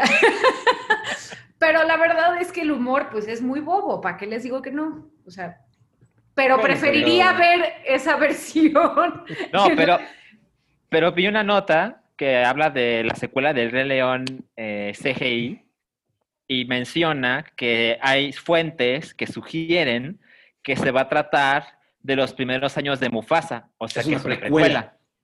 Ay, Exacto. Bueno, la, la va a dirigir ¿Por? Bar, o sea, es, es una, es, una continu- es una continuación o lo que sea, o sea, es, un, es producto de la Rey León de CGI, la de John Favreau. Sí. Pero pues le fue pésimo, ¿no? Y O es sea, horrible. No, Hizo en din- 1500 en din- millones. En dineros le fue muy Ah. cabrón, en bueno, crítica con la no. crítica. Mi hermano me es dijo, horrible, es horrible. O sea, mi hermano me dijo, está bien padre, está increíble, no, qué cosa tan chingona. Yo no la vi y eso que amo a John Oliver. O sea, de verdad amo a John Oliver y la iba a ver solo por él y no la vi. Porque dije, no, no, ¿para qué? O sea, no el necesito giro-. ¿No amas ¿Quieres la película original? La amo, pero me dijeron que la, que la live action, live action, ¿cómo se dice? CGI, CGI. Es que, Es- es, que, es que es igual. es justo, es, es una cosa bien interesante porque la gente dice, ah, es una live action, pero no, No, es un no es producto live action. CGI. Exacto. Sí, sí, Correcto. Sí, yo Sí. pasaba por ahí. sí. Pero- por, un, por un frame, el primero. Pero, o sea, me dijeron que es exactamente igual. O sea, las mismas tomas, los mismos encuadres, o sea, solamente Pero no, que no es pero animado. no. ¿No? Le Es lo quitan mismo, pero algunas no tiene alma. canciones. Exacto. No tiene Número alma, uno, no tiene alma. Número dos, le quitan canciones, le quitan escenas. O sea, y eso que no la he visto. Yo he visto un chingo de ensayos sobre las canciones. pero no te puedo decir eso. Bueno, Claro. pero esta la dije Barry Jenkins, el- la nueva Rey León basada en la CGI, que es el director de Moonlight y, y Bill Street, Y Bill Could Street Talk. Could Talk. Eh, y pues, de nuevo, es una de esas cosas que están apostando a un director de cine independiente para ver qué chingados hace. Se supone que es como la historia de Mufasa. Es Mufasa de Younger Years. Pero eso no está confirmado, ¿eh? No, No, no, no. pero dicen. Ese es el, ese es el, el, el Vox Ahora, a, a- a mí me gustaría que si vemos una película de Rey León, pues que se trate de Mufasa, ¿no? Porque creo que al, al mundo le encanta Mufasa, o sea, es una de las muertes más cabronas del cine. Y pues si vamos a ver más del personaje, pues chingón. Mira, la Mau Loredo No dice sé. una cosa bien interesante. Dice, ¿Tienes, tiene menos contenido que la original y de alguna manera hicieron que durara más. Eh, un- acabo de yo de ver un ensayo en YouTube que está bien chingón que dice, güey, una cosa que tienen los remakes de Disney es que justamente todos los hacen durar más. Eh, Aladdin dura más, ¿no? Y bueno, no, no me voy a meter en esa discusión, pero está muy interesante. A ver si lo encuentro y se los recomiendo. Eh, pero justo, esa, esta parte de... Les ha ido muy bien. O sea, al final en Varo les ha ido muy cabrón. Las O sea, películas son sí, pero- inmensamente menores a, la, a la historia O original. sea, O sea, todas las que yo he visto- salvo el libro de la selva. Esa sí es y, bien buena. y que se supone que es la, Sí. la chingona. Es la única que yo no he visto. Es la única- no Está vi- no vi a bien buena. Ah, no, sí está muy cabrona. sí. O sea, vi la, vi la, Be- la Bella y la Bestia y sí eh, sentí como que me estaban vomitando desde la pantalla. Eh, en- y, y decidí desde ese momento, nunca más me voy a gastar un dinerito. un Y eso que tiene Emma Watson, ¿eh? Que a mí me gusta ella mucho físicamente, pero me parece terrible actriz. ¡Ah! Segunda vez que Cabri me rompe el corazón el día de hoy. No, pero es que sí es una, es una, es una actriz terrible, Emma Es un Watson. palo, Ay. Emma Watson. Es mejor activista. Es un palo muy es mejor bonito. activista. Sí. Es un palo muy bonito, exacto. Sí. Pero. Pobre bueno, Mobley, realmente Mo- Mo- Mobley está mal hoy, ¿eh? No, Mo- no lo estoy haciendo porque Estábamos, quiero estábamos cerrando la negociación de que Mobley se integre al hype de tiempo completo y Pero ahora Cabri le vamos a ya, ya le rompió el corazón dos veces. ¿Vamos a la Vamos a primera? hacer CGI y le vamos a quitar el alma. ¿Cuál fue? Ah, que no le gustaba Hook. Fue como, esa película horrible de los Steven 90 de Peter. Pan. Y yo, ¡ah! así, Sí. recordándome de chiquita en el Canal 5 viendo Hook. Así de, wow. No, pues de acuerdo con Cabri. Ay, qué feos los dos. ¿eh? Dice, ¿por qué? Alguien dice que porque habla, Cabri habla, como Joserra, neta. ¿Esto habla como Joserra? ¿Cómo No. Ah. Eso tiene sentido. No, A Joserra ver, habla como yo. Vamos a leer algunos comentarios del, del super chat. Spartan Emil dice, unos pesitos, les mando un saludo, felices siete años. Hola. Gracias. Aplauso a Nicole Kidman. Dice Cloud, aquí les va un móvil minuto de ella opinando sobre sus comidas favoritas, a qué se debe su elección y las que no come Uf. jamás, por favor. Ok, ok, ok. Entonces, comida favorita, pizza, sin duda alguna. El, el sushi también me gusta, pero la pizza definitivamente va a ser el número uno.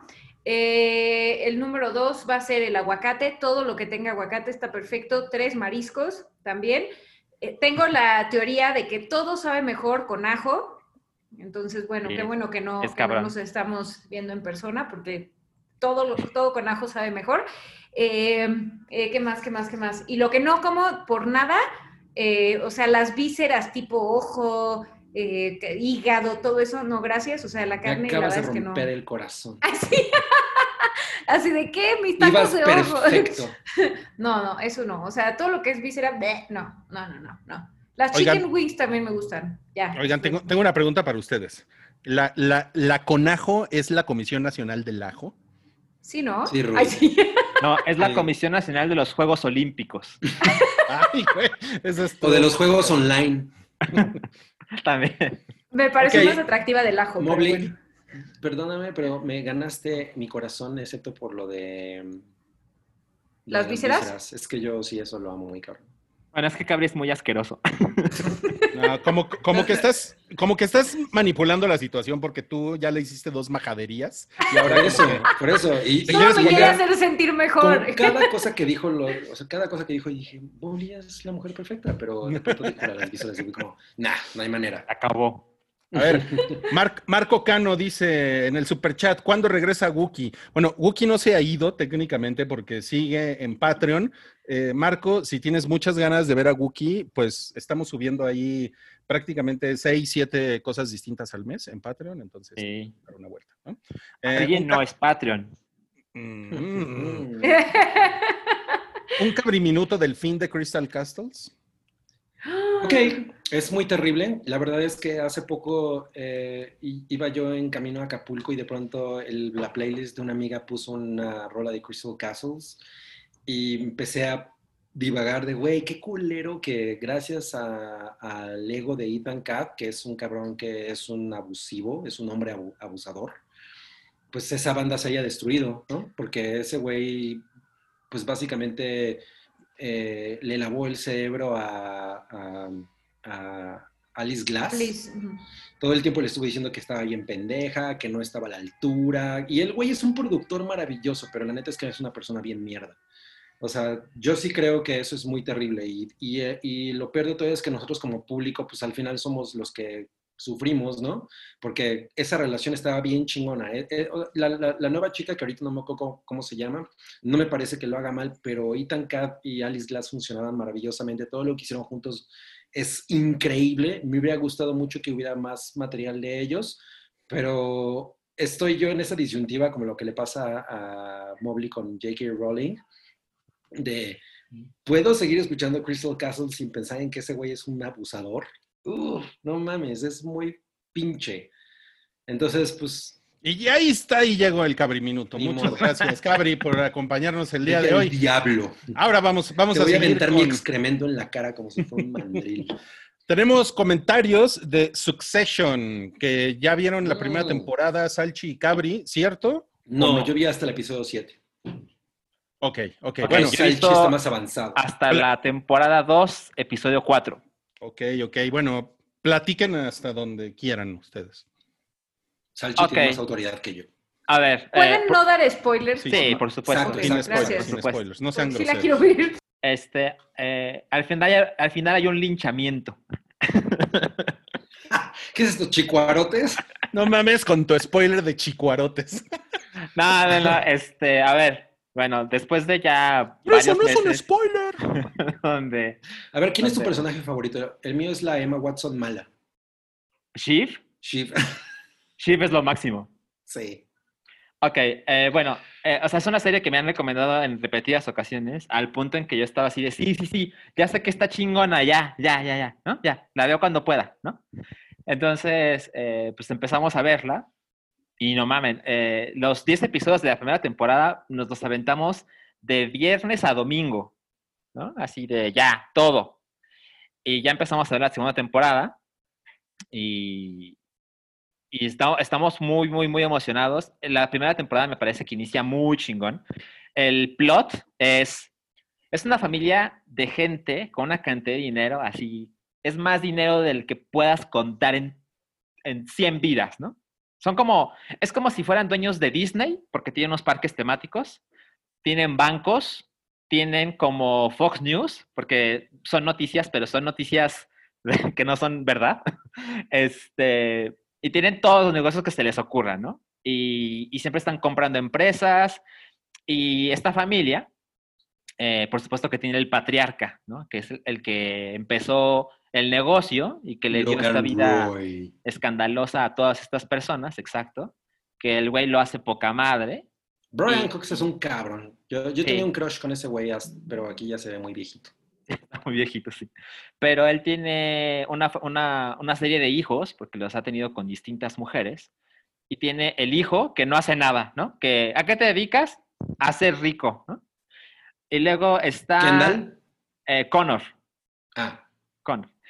Y luego está Kendall, que es el, el hijo que todo el mundo considera que él es el que va a tomar las riendas del negocio cuando sea que eso suceda, pero no, tiene su pero buena dosis de odia. problemas. La gente sabe que ese güey no, no tiene el tu wits. Ajá, pero sí tiene como el expertise financiero, pero tiene mil problemas emocionales y Tiene, adicciones. tiene las ambiciones, pero en realidad es un güey bastante mediocre. Bueno, es que recuerda que estoy contando el primer episodio. Ah, ajá, ajá. Sí, porque es me voy a lo quitar los pintan, ¿no? audífonos, sí. Y luego está Shiv, que es la hija, que se llama Siobhan, pero le dicen Shiv, que es espectacular, es, es, es brillante. le, a- le amo inmensamente. Ajá, es mi, mi favorita. Luego está Roman, que es insoportable. Ajá. O sea, él está poca madre. Es que eran Culkin haciendo su personaje de Scott Pilgrim, pero con dinero. Ajá, exacto. Y Pero con- heterosexual. O Con, dinero, hasta, el cabrón. momento, hasta el momento eso es lo que yo sé que es heterosexual. Ajá. Eh, digo, creo que es debatible, pero ya veremos. Y este, y por ejemplo, para que se imaginen la clase de personas que estos, estos tipos son, hay una reunión, no es un spoiler, no es una breve historia. Están jugando en uno de los ranchos de esta familia eh, y tienen que batear, ¿no? Hay una pelota y tienen que batear. Entonces hay, una, hay un niño que es el hijo de las personas que limpian el rancho y le dice, le dice Kieran Culkin, le dice, mira, si haces un home run, te doy un millón de dólares ahorita. Y lo firma, y firma el cheque y se lo, se lo pone así en la cara, ¿no? Y el niño no lo logra y él dice, ay, bueno, y le rompe así el cheque en la cara, ¿no? Es la humillación total. Y, y yo, eh, como una cosa muy personal, la verdad es que son historias que acostumbro disfrutar porque con mi amor por American Psycho y estas historias de gente que tiene una cantidad asquerosa de dinero y la frivolidad y, y la sátira de, que puedes hacer lo que se te pegue la gana porque nada te lo puede, eh, te puede detener, eh, me, me interesan mucho. Y aquí está contado de una manera que, o es un drama, pero es muy divertido. Es muy interesante, sí es medio adictivo, quieres ver otro y otro y otro episodio que duran como una hora.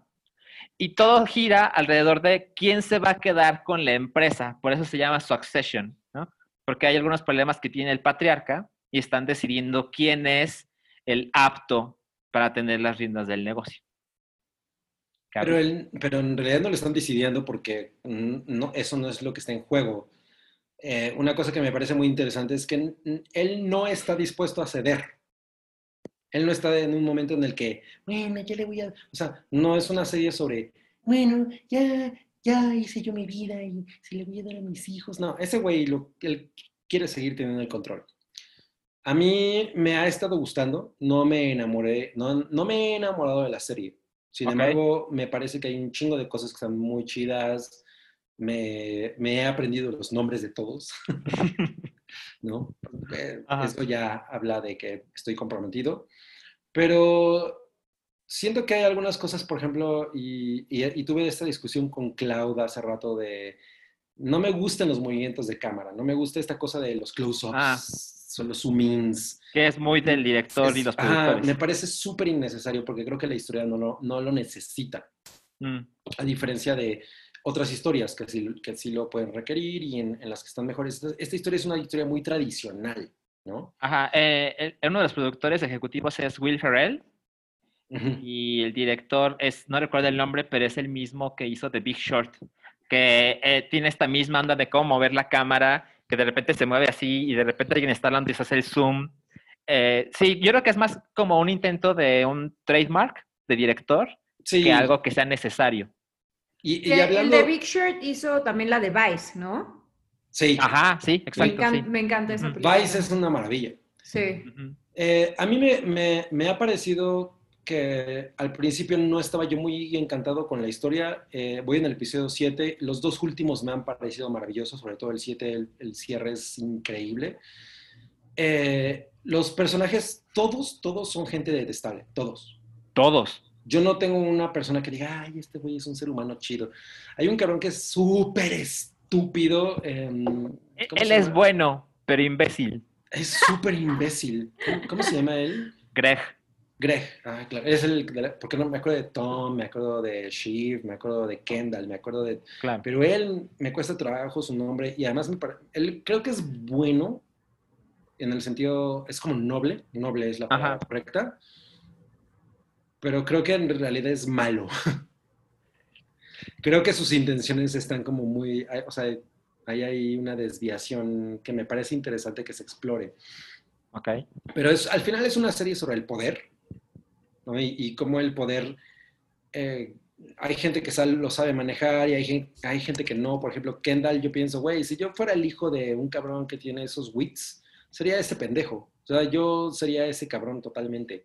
No tengo la menor idea de lo que estoy haciendo, pero creo que sé lo que estoy haciendo, ¿no? Y, te- y digo que como mis hermanos no están interesados porque la hermana está en otro pedo, ella está en el pedo político, y el otro cabrón lo único que quiere es como chingar, ¿no? Eh, ent- entonces tú tienes que tomar las riendas sí o sí. Ujú, ujú. Eh, Eso es interesante, o sea, como, como, como la parte en la que yo siempre me he puesto a pensar, bueno, tu padre tiene este imperio, ¿no? Que en este caso es un imperio de derecha, de los medios. Y tú heredas eso. Y tú puedes tomar la decisión de, bueno, voy a seguir el juego porque pues es un chingo de dinero y, y, eso es lo que mi familia espera. O yo quiero hacer lo que yo quiero y entonces pues, ya nací en la comodidad de este desmadre y pues voy a hacer lo que me dé la gana. Esa parte es muy interesante, como la, como la idea de, güey, los hijos, como, como Azcar- Azcárraga Jr., ¿no? Azcárraga Jr. igual se pudo meter toda la, la fortuna de su papá en coca, ¿no? Pero pues al final ¿Coca? no lo hizo. En coca. ajá. Yo no, no- no sabía que le gustaba la Coca-Cola. no, él es como Tim Jarritos. Pero al final está jugando a que es el güey que dirige el negocio y la chingada, ¿no? Entonces, ¿realmente quiere estar ahí o no? Eso es interesante, ¿no? Y Sí. creo que lo plantea de una manera muy chida. Me intriga mucho la esposa. Marcia es una persona súper interesante. Eh, y Shiv es una persona súper interesante. Lo- los güeyes son pendejísimos. Todos son pendejos, excepto Logan. Y, y estoy muy interesado en ver a dónde va todo esto. La verdad es que no estoy tan enamorado de la serie como, por ejemplo, series de HBO. Euphoria es una, una serie que me enamora inmediatamente. Big Little Lies es una serie que me enamora inmediatamente. Y, y, y Chernobyl es Ah, una bueno. O sea, esa madre me conquistó desde el segundo uno. Gabri, mi mejor amigo ya. No, sí, por supuesto. O sea, justo las, las, las series que tú mencionas las he visto. eh, pues sí, Chernobyl es perfecta, ¿no? Euforia la adoré y además Euforia tenía un juego de cámara muy cabrón. Muy sea, cabrón, muy cabrón. Esa serie está diciendo con la cámara exactamente lo que tiene que decir.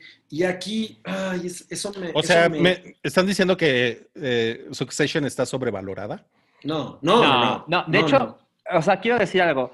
Eh, yo empecé muy bien la temporada 1 y como que a la mitad empecé a encontrar que varios personajes hacen cosas que juegan contra sus intereses y eso me sacó un poco de quicio porque es como, no mames, si este güey ya me lo presentaron en cinco episodios que eso es lo que quiere, no entiendo por qué está haciendo esta cosa que lo destruye, ¿no?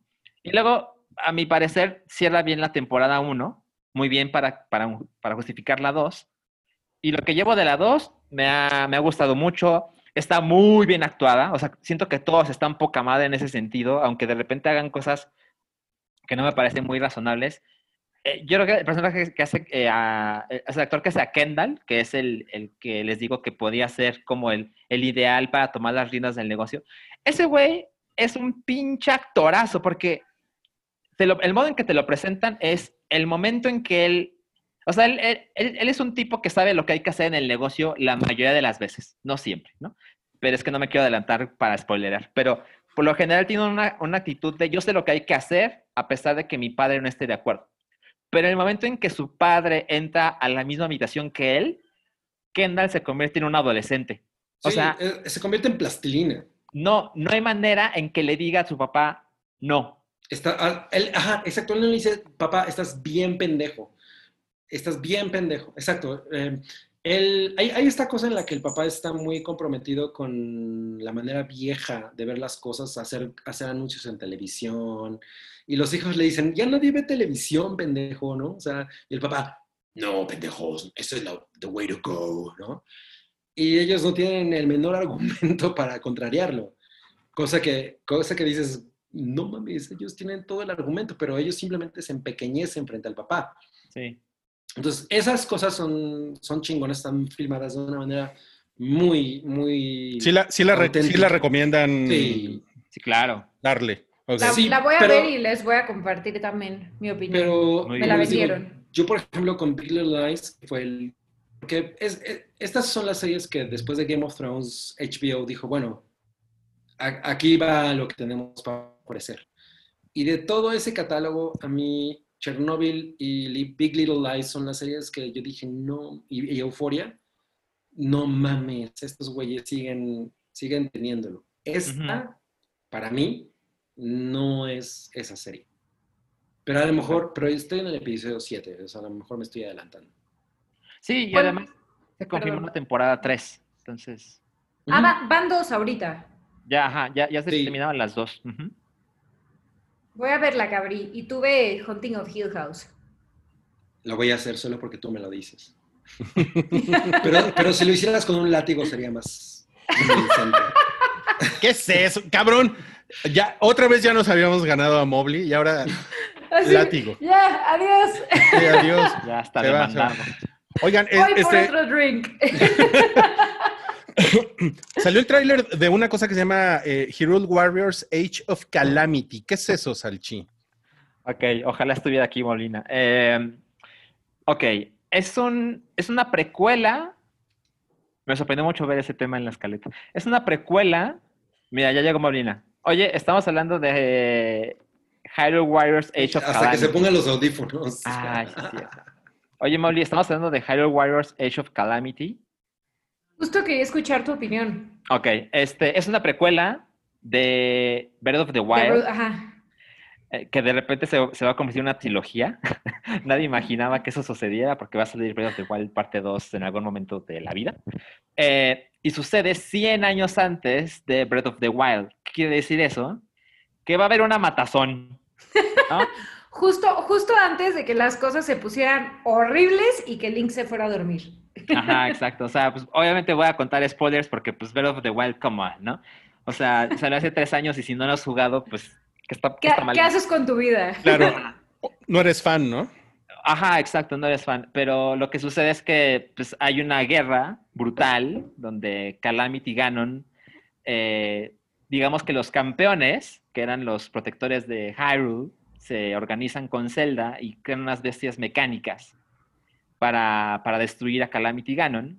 Y él consigue que las bestias se vuelvan contra la gente.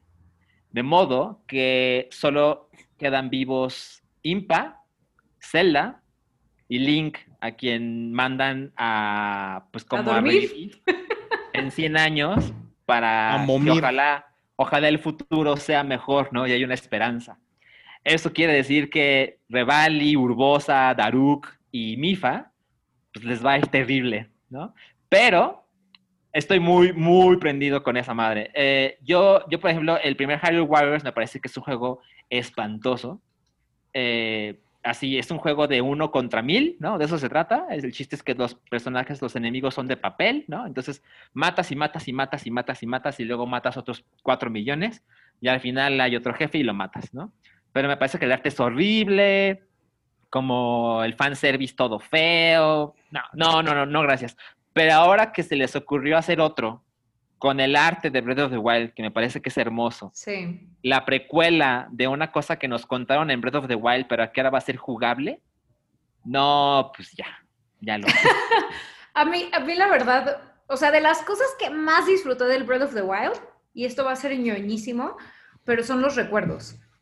O sea, el, el, ver como toda la peliculita era un, es una maravilla, ¿no? Y es, y es increíble y lo disfruto mucho. Entonces, siento que Hyrule Warriors me, dar, me va a dar más de eso que disfruté tanto en Breath of the Wild. Pero la vez que no conozco bien, o sea, el gameplay. Ah, eh, mira, e, eso, eso me parece que no me va a encantar. ya sé que es irónico, ¿no? Porque es un, es un juego que creo que el gameplay no es lo que más me interesa. Breath of the Wild, de sus mil maravillas, es encontrar todo lo que hay en ese universo gigantesco, ¿no? Y evidentemente Hyrule Warriors no va por ahí, porque su, su onda no es la exploración, su onda es el combate, ¿no? Es eh, ser vistoso. No, pues madres. Claro, exacto. Entonces eso es algo que no me aprende tanto, pero pues habrá que esperar para ver un poco más de eso.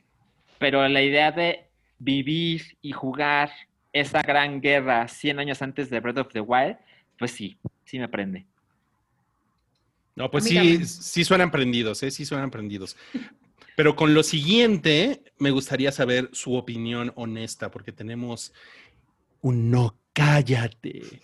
No, pero es muy bonito porque son no cállate de los que nos gustaría ver más. Nada de no cállate de, de, de abusos, de acosos, de que no, no, no. Queremos, queremos algo bonito en la vida. Y miren nada más, ¿quién está embarazada. Tan linda ella. Sí, ¿se han escuchado de los pandemials? O sea, es que de verdad. no mames, qué buena palabra. Sí, pandemials. O sea, de verdad va a haber boom de bebés y divorcios. Van a ver. Yo lo que creo es que esta, esta especie no necesita más eh, prole. O sea, pero es, es, es, gente que ha estado. No, bueno, por eso acá no le invitan a los bautizos, ¿verdad? o sea, es gente que ha estado encerrada y que se la ha pasado cogiendo y alcoholizando. Sí, digo, bueno, o sea, si, si cogiste sin protección el primer día de la pandemia, pues aún no nace, ¿no? Pero ahorita ya, Sí, ok. Bueno, esta señora se llama eh, Rose Leslie, es la... La señora de Jon Snow. La señora, de, Snow. de Jon Snow y pues sorprendieron al mundo porque van a ser papás. Qué bonito. pues felicidades a ellos que afortunadamente tienen con qué darle de comer a su crío. Y miren nada más. Yo solo pienso, el hijo es un bastardo.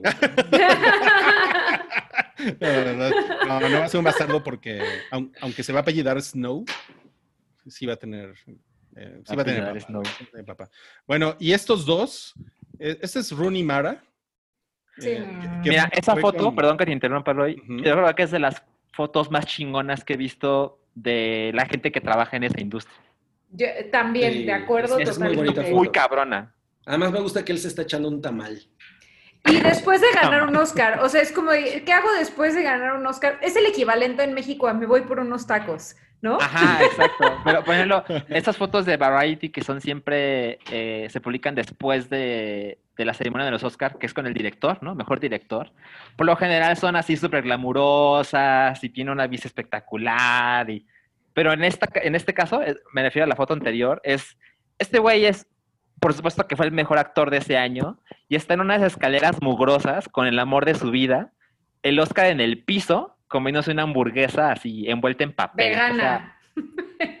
no, pero es un tamal, es Que, es que ellos son como nosotros, ¿no? ¿no? ¿no? nos divide mucho. Ellos también hacen popó y pipí. Como también hacen popó y pipí.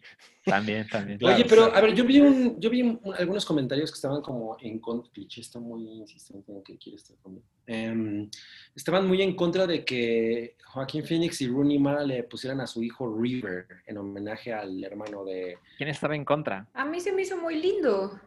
Está Pues, bonito. ah, Hubo quien dijo que estaban condenando al hijo a vivir el legado Ah, de no. esta persona que Mm. pues vivi- murió una muerte trágica. Eh, que River Phoenix, River- bueno, River Phoenix para la generación de Rui y la mía, que somos los Gen Xers, fue una muerte de no mames, ¿no? Sí, fue, fue muy desgarrador. Fue muy desgarrador porque ese güey era como, no mames, ese güey tiene todo.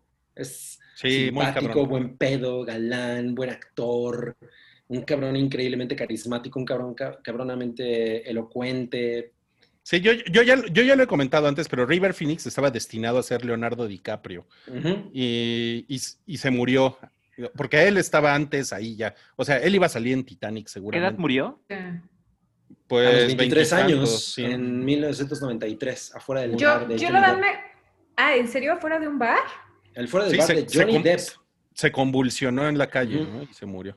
Ajá. Yo me acuerdo que de él en Cuenta conmigo. Y también Ah. hizo de John Indiana Lo recuerdo Jones. con mucho cariño Es- por, por es- esa película. Es muy chingón esa película. Sí. Y él es el joven Indiana Jones en La Última Cruzada. Es así. Y, o sea, y sale en una película de. Gus Van Sant con... eh, ¿Cómo se llama? Neo. Con, Keanu- Ah, con, con canoa, con canoa arriba. sí. Con Keanu, Con con Neo. Keanu Reeves que se, que se llama My Own Private Idaho, que es una película Sale bastante con- chingona de Gus Van Sant. Y bueno, pues eh, Rooney Mara y Joaquín Phoenix le pusieron River a su hijo en honor al, al hermano. Y bueno, está- hace comentarios. lindo. Está lindo, Yo está lindo eso. Está lindo ese pedo. Yo A mí me gusta. A mí, me- a mí la verdad es que sí me gusta la idea. Ahora miren, no quiero ser amarranavajas, pero eh, sacando cuentas, eh, ¿Qué vas a hacer? ¿Te vas a poner a contar los meses de embarazo? se me hace, se me hace que, tu- que, que- que hicieron el acto.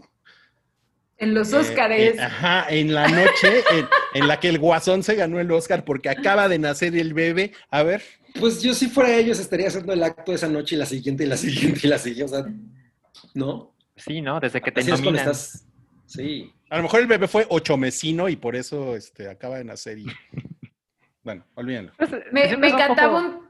Ay, per- perdón, Salchi. Me, me encantó un tweet que vi cuando iban a ser el hijo de, de, bueno, este River Phoenix 2, eh, y decía, y según la profecía, este va a ser el niño que este, quite del trono a y el nombre del hijo de, Elon Musk, que era como AE23, no Ah, sé ya. qué. Ya, claro, según la profecía. claro. Mira, Ok, aquí ahora Alonso Rodríguez nos dice que eh, John Frusciante fue el güey que les dio la, que le dio las drogas a River Phoenix, con las que se murió. Pues, Ay, no, mira. ah, e- Esa es una manera como muy eh, inocente de ponerlo. River Phoenix simplemente se sobredrogó. Le O sea, gustaban las No drogas. importa quién te dé las drogas, tú eres Sí. el güey que las consume, ¿no? Y si eres una persona que sabe hacerlo o no, pues ya esa es tu, un poco tu responsabilidad. Vamos a pasar al, al super chat. Tenemos aquí a Daniel Torres, quien dejó un dinerito y se, se está llevando la corona de la noche porque dejó un buen dinerito. Madre. Y dice aquí, dejo mis dineritos porque Mobley anda aquí y por un salchiminuto, Ujú. si, si ya vio eh, We Are Who We Are y el tráiler de Minari de A24. Eh, no he visto We Are Who We Are. Es como de esas cosas que sé que son chingonas, pero que no se me pasan, ¿no? Entonces no, no la he visto. Y Minari es un tráiler, justo como mencionó, de una película de A24 que salió, me parece que el día de ayer. Ya lo vi, se ve muy pinches hermosa. Básicamente es una familia coreana-americana que se muda a Arkansas para tener el sueño americano. Evidentemente, pues es un tráiler, o sea, tampoco sabemos tantas cosas, pero tiene, tiene esos, esos, son esas raras historias de que es la película que ganó eh, el premio en Sundance de este año, eh, del gran jurado y de Dramatic Audience Award. Entonces, le gustó a la crítica y le gustó a la gente un chingo. Y pues ya saben, A24, estoy, Le traes ganas. estoy ahí.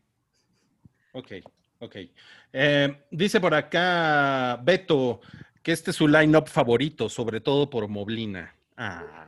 Oh, aplausos. Eh, ¿Y no, le, ¿Y no le gusta Cabrino? No, te, está- No. te están derrocando. Salchino. esto. Oye, aquí es donde anunciamos el nuevo criterio de crítica del hype, que es Ah, sí. salchido o salchafa. Ajá, entonces Succession, salchido. O salchida, ¿no? Salchido, salchido. Salchida, salchida. Sí, ok. Bueno, también dice Beto, felices siete años y qué bueno que Midna esté mejor. Ay, muchas gracias. Mm. Guille también dejó aquí algo en el superchat y dice, feliz día atrasado del podcast. Bien. ¿Fue, ¿Fue ayer? Fue ayer, fue ayer, el día, es que es como una cosa muy rara eso del día Pero, internacional. pero lo que no saben es que Midna próximamente va a ser una estrella del hip hop, va a estar por encima de Isaac. Va a ser Midna Ojalá, ¿no? con una S de, de dólares al final. Para, para que se apague sus operaciones ella. ¿no? Iba a decir, yo no soy tu gata. ya me imagino, güey, no mames. Oigan, a- ahora vamos a una sección que a nadie le gusta, que es lo que la pandemia se llevó. Y ahora la pandemia se llevó 28 mil empleos de los parques de Disney. Y aquí está eh, El pues, comunicado. la declaración de Josh, Di- Josh Diamaro. Mira, Qué es nombre el- tan fancy, ¿no? Sí, ¿no? I'm Diamaro. so fancy. Ok, pues. Eh, no pues está culero, ¿no? Qué Está terrible. O sea, pero como que los están congelando. Según lo que yo entiendo es que los están congelando. O sea, no los están despidiendo, sino que como que les están diciendo váyanse a sus casas. No, pues Mm. dice que están empezando el proceso de reducir la fuerza laboral. Eh, supongo que es medio ambiguo eso. Ujú. Pero- Como que no yo- el modo de cómo le ponemos para que no suene tan culero. Sí, yo creo que esto es, un- Bien. es una manera, es un eufemismo para decir los estamos despidiendo. 28 mil empleados es 28. muchísimo. Está cabrón. Es, es, Eh, un, sí. es un palacio de los deportes. Ahora, llama, llama la, la- la atención que eh, en su comunicado sí se queja que el estado de California eh, ha exacerbado esta, esta, esta situación porque no quiere levantar las restricciones eh, para que Disneyland pueda reabrir. ¿no? Eh, porque ya ven que en Florida eh, en los, los parques de Orlando sí, a- sí abrieron, pero pues Sí. porque en Florida son un desmadre, ¿no? Pues sí, Sí, y en California. pues, publicanos as fuck. sí. Pero Pues es qué que- padre está Disney en Florida. Mira, yo he tenido, yo, yo, yo he sentido cada vez que se acerca más la COVID, porque cada vez conozco a más personas que están presentando síntomas, eh, amigos cercanos, y de pronto dices, "No, ay, es como un pinche catarro en, que te dura como una semana y te la pasas mal, y güey, tanto desmadre por esto. Pero pues sí es suficientemente importante como para detener las cosas. O sea, al final superamos ya los, el millón de muertos a nivel mundial por una Los cosa que es oficiales. como una gripa, ¿no? O sea, yo sé que hay estas cosas de, no, pero el crimen organizado, Felipe Calderón mató más personas que el COVID, ¿no? No, ay, no COVID". mames. Sí. Pero Ajá. no se trata de eso. O sea, esta es una cosa en la que cualquier convivencia, la cosa más simple, te puede contagiar y tú se lo pasas a alguien más y a alguien más y al final matas a tus papás. Claro. Ay, Y le- les cuento algo, pero no, perdón, Gabriel. viene, viene, viene, Mowgli. Cuenta, Es que le- les quería contar que la semana pasada me hicieron una prueba porque iba a ir a, a una grabación de, de mi trabajo y salí positiva en la PCR, la que te meten el Q-tip hasta el cerebro. Ajá. Y Ah, no- eso se siente horrible. horrible, horrible. Y salí positiva y yo, o sea, no, no, no entiendo nada. Este, hice que muchísima gente se gastara mucho dinero en hacerse pruebas porque aparte son carísimas. Porque había, y- pero habían estado cerca de ti, entonces era Sí, como a- había, visto unos cuantos amigos y, y- y aparte mi mamá, y, o sea, como según yo había estado como encerrada y controlada y todo, pero al final no sabes, ¿no? Bueno, hoy me volví a hacer la prueba, a ver, a ver qué sale, este, pero lo que me dejó, o sea, me dejó la sensación todo esto de que de verdad no sabemos nada de, de, o sea, de todo lo que está pasando. Es bien difícil, bien, bien difícil. O sea, la realidad es que te, te puedes contagiar de cualquier cosa o no, o, o sea, y a algunos les da así y a algunos, entonces es, es como bien complicado lidiar con esto porque pues no sabemos nada, ¿no? Entonces es como, pues esperarnos a ver a que haya más Ajá. información. Oye, pero ¿te, te has sentido bien, cuídense. Sí, sí, la verdad es que sí. O sea, creo que fue un falso positivo, pero, pero pues sí, cuídense, amigos. no, o sea, lávense las manos, sana distancia, que sí sirve, o sea, cubrebocas, porque sí, la es que no, o sea, no, no hay mucha información al respecto, está cañón. Pero bueno, Sí, a lo mejor, a lo mejor yo puedo decir, Sana. "Bueno, pues yo, yo aguanto mis 15 días de fiebre y ¿verdad? pero, y la- pero hay personas, o sea, yo puedo convivir con mis papás, puedo convivir con algunas personas que incluso viven en mi entorno que, que yo sé que no van a aguantar. Sí, Claro. digo, por ejemplo, yo eh, conozco a alguien que pues es, es cercano a mí, que es, ella es diabética y pues es una mujer mayor y, y todo indicaba que tenía COVID y pues ya saben, ¿no? Pues todo el mundo estará lo peor porque pues era como que todo tenía en contra, ¿no? Y está súper bien, o sea, ya, ya no tiene ningún síntoma, es como si no hubiera pasado nada, se hizo la prueba y resultó negativa. Entonces, está muy raro. Yo no entiendo nada del mundo ahorita, de verdad, nada. sí, Está muy sí, está raro. Ahora, nada más para cerrar con la nota Con de, el COVID. de- de- de Disney. eh, no sé si ustedes sabían que a varios ejecutivos top de Disney en Estados Unidos les bajaron el sueldo, o sea, les hicieron un ajuste salarial. Y el mes pasado se anunció que iban a restaurarles ya el, el salario al 100%. Entonces, eh, además de todo, hay, hay una tormentita de relaciones públicas porque dan ese aviso hace un mes de los super ejecutivos, pero los güeyes que están en los parques, que son güeyes que evidentemente no ganan mucho dinero, Claro. y avisan, eh, están dando este aviso de este despido masivo, entonces, Los que sí están con la gente, ¿no? Porque pues seguramente los ejecutivos están en sus casas, claro. todo seguro. No, Híjole, y ellos podrían 28 echarse a lo mejor un año sin ganar nada, ¿no? O sea, no, no es como que les vaya a pasar absolutamente nada. Pues, Pues sí. amigos, ojalá pronto podamos dejar todo esto atrás porque, madre mía, ¿eh? Y echarnos un drink en persona. sí, la neta, ya. Eso estaría muy bien. Pero miren, vamos a hablar del tráiler de la nueva Borat, que supongo que lo vieron ustedes porque les gusta, ¿no? Sí. ¿A ti te gusta que a ti no te gusta. Mira, la vi, sí me gustó. Eh, sí, sí, sí la vería. Vi el póster con los cubrebocas, se me hizo simpático, pero no he visto el trailer. Ajá. No, pues No, yo ¿Qué opinión les merece? Yo, yo adoro muy cabrón la original. Eh, según recuerdo es como conocí a Sacha Baron Cohen. Porque sí, fue antes de... ¿Cómo se llama esta película con Tim Burton de la ópera? De Sweeney Todd. De Sweeney Todd, exacto, ajá. Eh, entonces, eh, sí, sí me interesa, por supuesto. La verdad es que el tráiler que salió, me parece que hoy, es un tráiler de tres minutos que confirma que la película solo va a estar en Amazon Prime. Y se me hizo curioso porque Sacha Baron Cohen es un tipo que he dicho, eh, pinche Zuckerberg, eres un imbécil y los billonarios son asquerosos. Corte A, solo en Amazon. Prime Video, ¿no? Es como, oh, God, ¿no? Pero me, me preocupa que, que el personaje pues ya no esté tan interesante, a pesar de que su onda siempre ha sido más que ridiculizar, como poner una cámara frente a los gringos para que ellos solitos se ridiculicen, ¿no? Y pues ahorita es, ahorita ya hace cuatro años, es como el momento ideal para que eso suceda. Solo no sé si los modos de, de Borat son los correctos, porque yo por ejemplo vi una miniserie de Sacha Baron Cohen que se llama Who is America, Who is America? que me pareció increíble, es muy incómoda, es son ¿En como dónde, diez- ¿En dónde sale esa serie? en el Netflix verde. Pobre Molina. O sea, Yo, yo, No empiecen con su Netflix verde, cabrones. yo, yo te digo en privado cómo. Ok, Ajá. ok. Es que no había de otro, de otro modo de verlo en este país. ¿no? Ok, no, es no una serie de. Showtime. Ah, En fin. ok.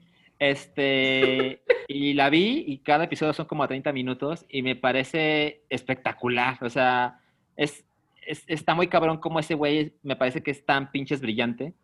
Y estos episodios de 30 minutos hubo varios que es como así te tapas la cara de no puede ser que la gente haga esto, ¿no? Entonces, sí quiero ver Borat 2, solo no sé si el personaje aún lo tiene. Yo Pues creo que yo vi el tráiler eh, y, bien- y mientras veía el tráiler me pasaba esta cosa de que justo, justo la historia se trata de lo que yo puse en duda. Borat es ya una cosa muy famosa. Cuando salió la primera película en realidad era una cosa famosa en Inglaterra. Yo, cono- o sea, yo realmente conocí a, Sha- a, a Sacha Baron Cohen y a sus personajes por el video de Music de Madonna. Ahí es donde yo lo vi Mm. por primera vez. Claro.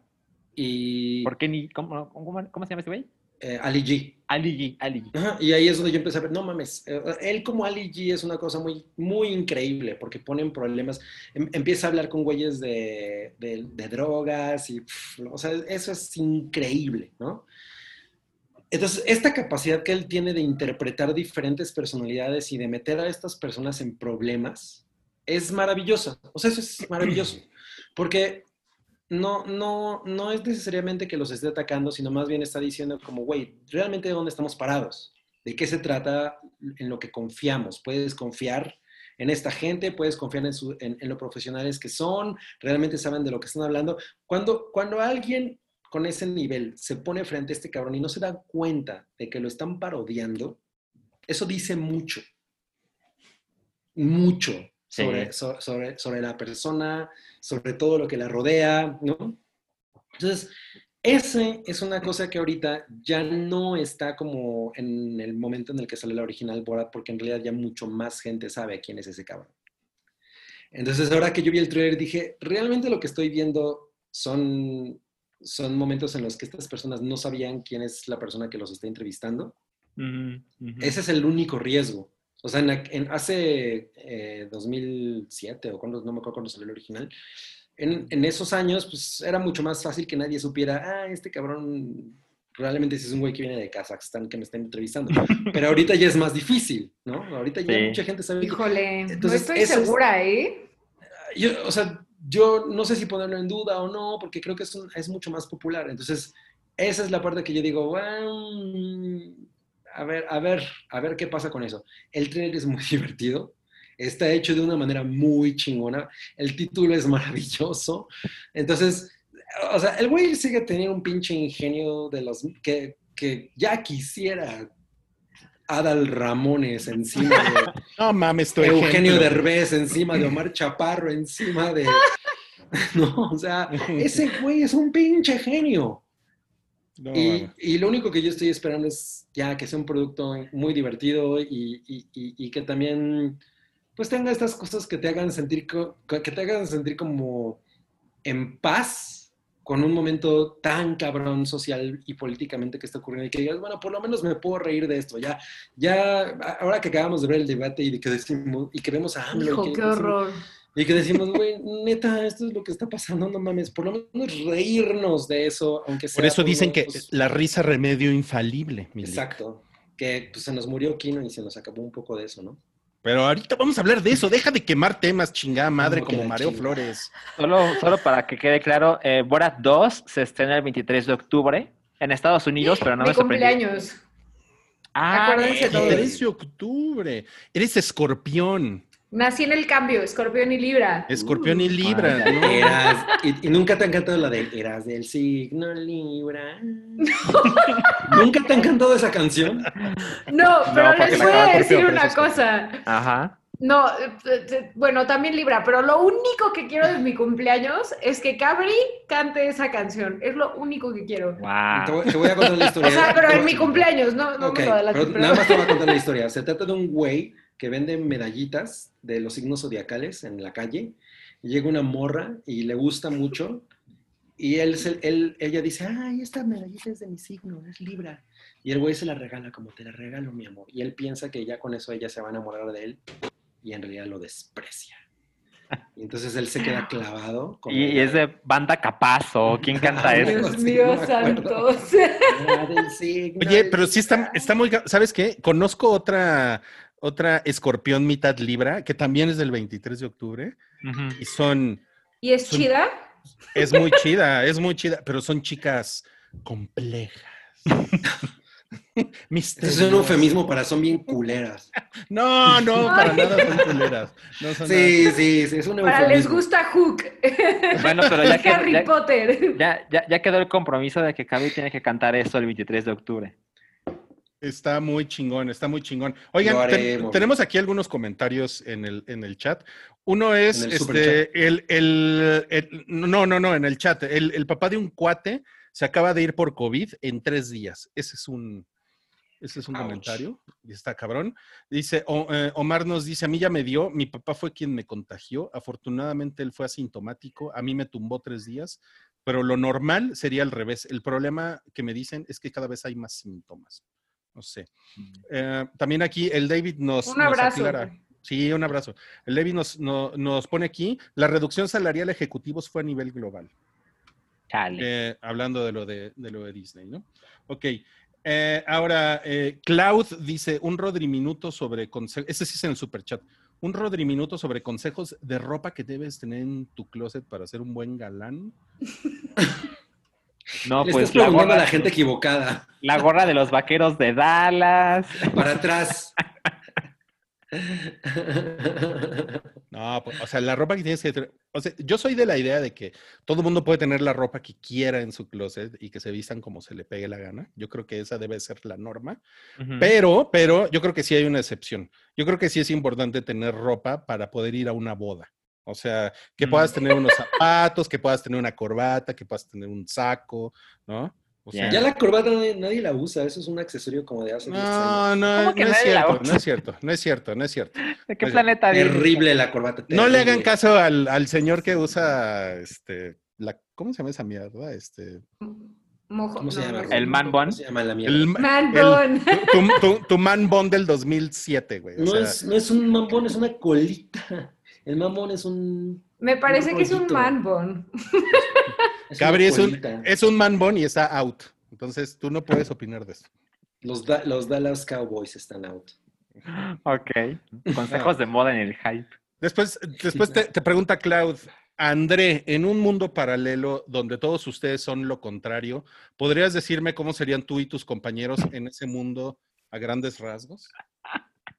Qué complicado, güey. Sí, no. Ruiz sería eh, como una persona sin canas. Y le gustaría el cine turco. Ajá. Salchi sería como Luisito Comunica. O sea, yo soy el opuesto. Sí, Ay, soy fan de eso. Esa Guau. fue la mejor. Ok. con el mezcal. Tus nalguitas serán mías. Ajá.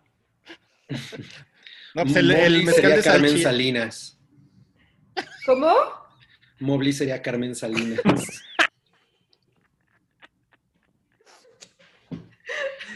Ok. Y yo sería The Me Rock, gusta. ¿no? Yo soy lo opuesto a The Rock. Sí, serás un güey alto, alto, muy alto. Exacto, exacto, Oye, exacto. to- todos sus ejemplos estuvieron bien chingones. El mío es, es un güey sin canas. No, yo creo que si todo fuera opuesto, Ruiz sería una mujer así menudita, calladita, que solo habla cuando, cuando le exigen que hable, ¿no? O sea, ¿cómo? ¿Sumisa? Sí, un poco, sí. O sea, como lo de, ¿a dónde quieres ir? A donde tú quieras. Ajá, ¿Qué quieres exacto. comer? Lo que sea. Sí. No, pero Qué horrible. siempre, mira, es como, a, a mí Chocomiao siempre me dice, le digo, mi amor, ¿qué quieres ver? No, lo que tú quieras. Y yo le digo, tú sabes perfectamente que esa no es la respuesta que tú quieres. Me dijo, bueno, siempre que no sea esto y esto y esto y esto. Y de, ah, yeah. There's Siempre- a catch. Y siempre Claro. acaban, acaban comiendo tacos al pastor. Uf. Siempre Ok. funciona. Bueno, ya estamos en la recta final del hype, ¿eh? Entonces, miren. ¿Qué va a pasar? ¿Qué va a pasar? Pues fíjense, eh, Avatar 2, la película de los güeyes azules. ¿Y la 3? de James horror. Bueno, Avatar 2 va al 90%, reveló James Cameron. ¿La película de los güeyes azules no es los pitufos? Pues no son güeyes, son duendes. o sea, Son sus no azules. Oye, pero, pero es inexacto ese dato. ¿Por qué? O sea. Toby, Toby lo hizo mal. O sea, Avatar 2 ya está hecha. Ajá. Y Avatar La 3, tres. La, Ah, la 3 está al Avatar Es en 90%. reshoots, ¿no? Avatar 3 está al 95%. O sea, es Pero peor. están haciendo reshoots, ¿no? No sé, tú... Pues James ¿Cómo les Cameron se puede dar el lujo de hacer ese tipo de cosas, ¿no? Ay, no sé, a mí de verdad me pareció una necedad, to- todo eso, todo. Y luego de que la restrenan y la restrenan y es como ya, o sea, ya es Pocahontas, perdón. O sea, o sea, sí, yo estoy igual, pero, pues, ¿cuál película de James Cameron no es un éxito? O sea, es lo que, lo que, lo que, Lies. lo que más, o, o sea, no, sí, ajá, exacto, pero digamos que es una excepción, ¿no? Pero yo creo que ahorita mucha gente está como, no mames, ¿quién quiere ver eso? Y no me sorprendería que haga una fortuna las siguientes cuatro. Pues sí. eso Miren, sí. yo, yo, yo, yo solo quiero decir que Mobley se esforzó mucho en, en ser hater y no lo logró. No, No, sé, si, no nada. sé si se fijaron. Es Es así de- cierto, ¿eh? No, ella no trató de ser hater. Le eché Ella- mil ganas. e- Ella solamente, ella solamente dijo que a ella no, les, no está interesada. No dijo, ay, qué "Ay, mierda. tengo muy poco interés en esa, en ese mugrero. Pero, pero Esta mí, historia ya la vi.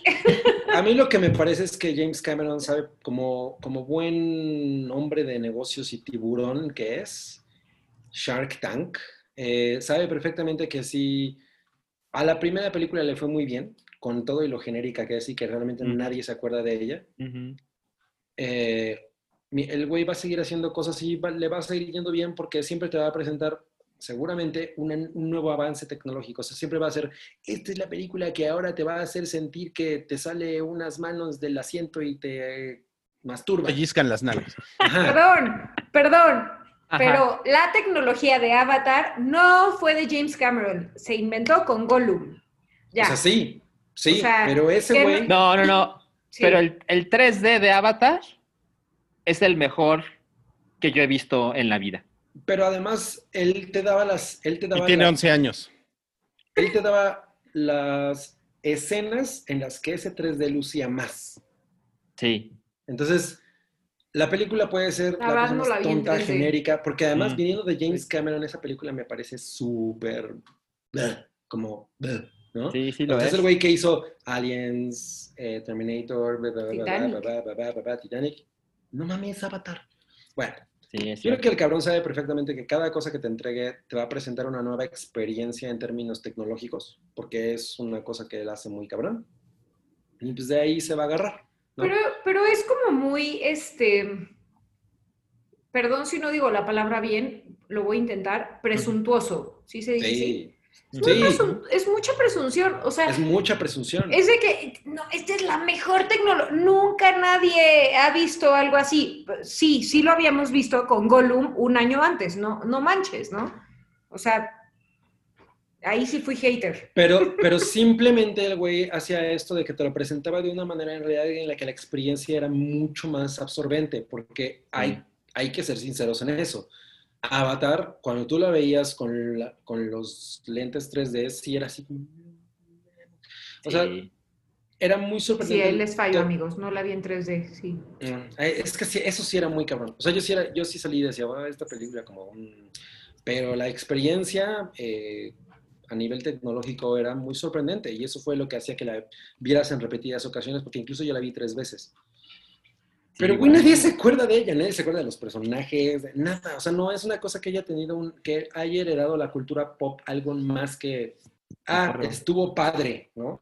Yo, yo recuerdo cuando están hablando de este metal que fueron a conseguir, que es un, un metal imposible de conseguir, ¿no?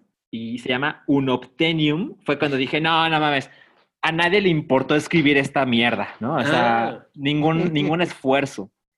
Y es terrible porque ese güey es un cabrón que ha hecho genialidades. O sea, ese cabrón, no mames, es un pinche genio. Pero pues ahorita como que ya se instaló en eso. Mira, la neta es que yo preferiría que hiciera Titanic 2. Una precuela de Titanic. Ajá, o sea, sí, güey, ¿no? O Con sea, Mufasa. Eso, eso sería, eso sería para mí una mucho mejor noticia. Titanic 2, yeah, James Cameron, pinche. No, es que además es escandaloso así de, no, pues es que soy un pinche necio y hago lo que quiero, voy a hacer otro avatar. Ok, pero va a ser cuatro más.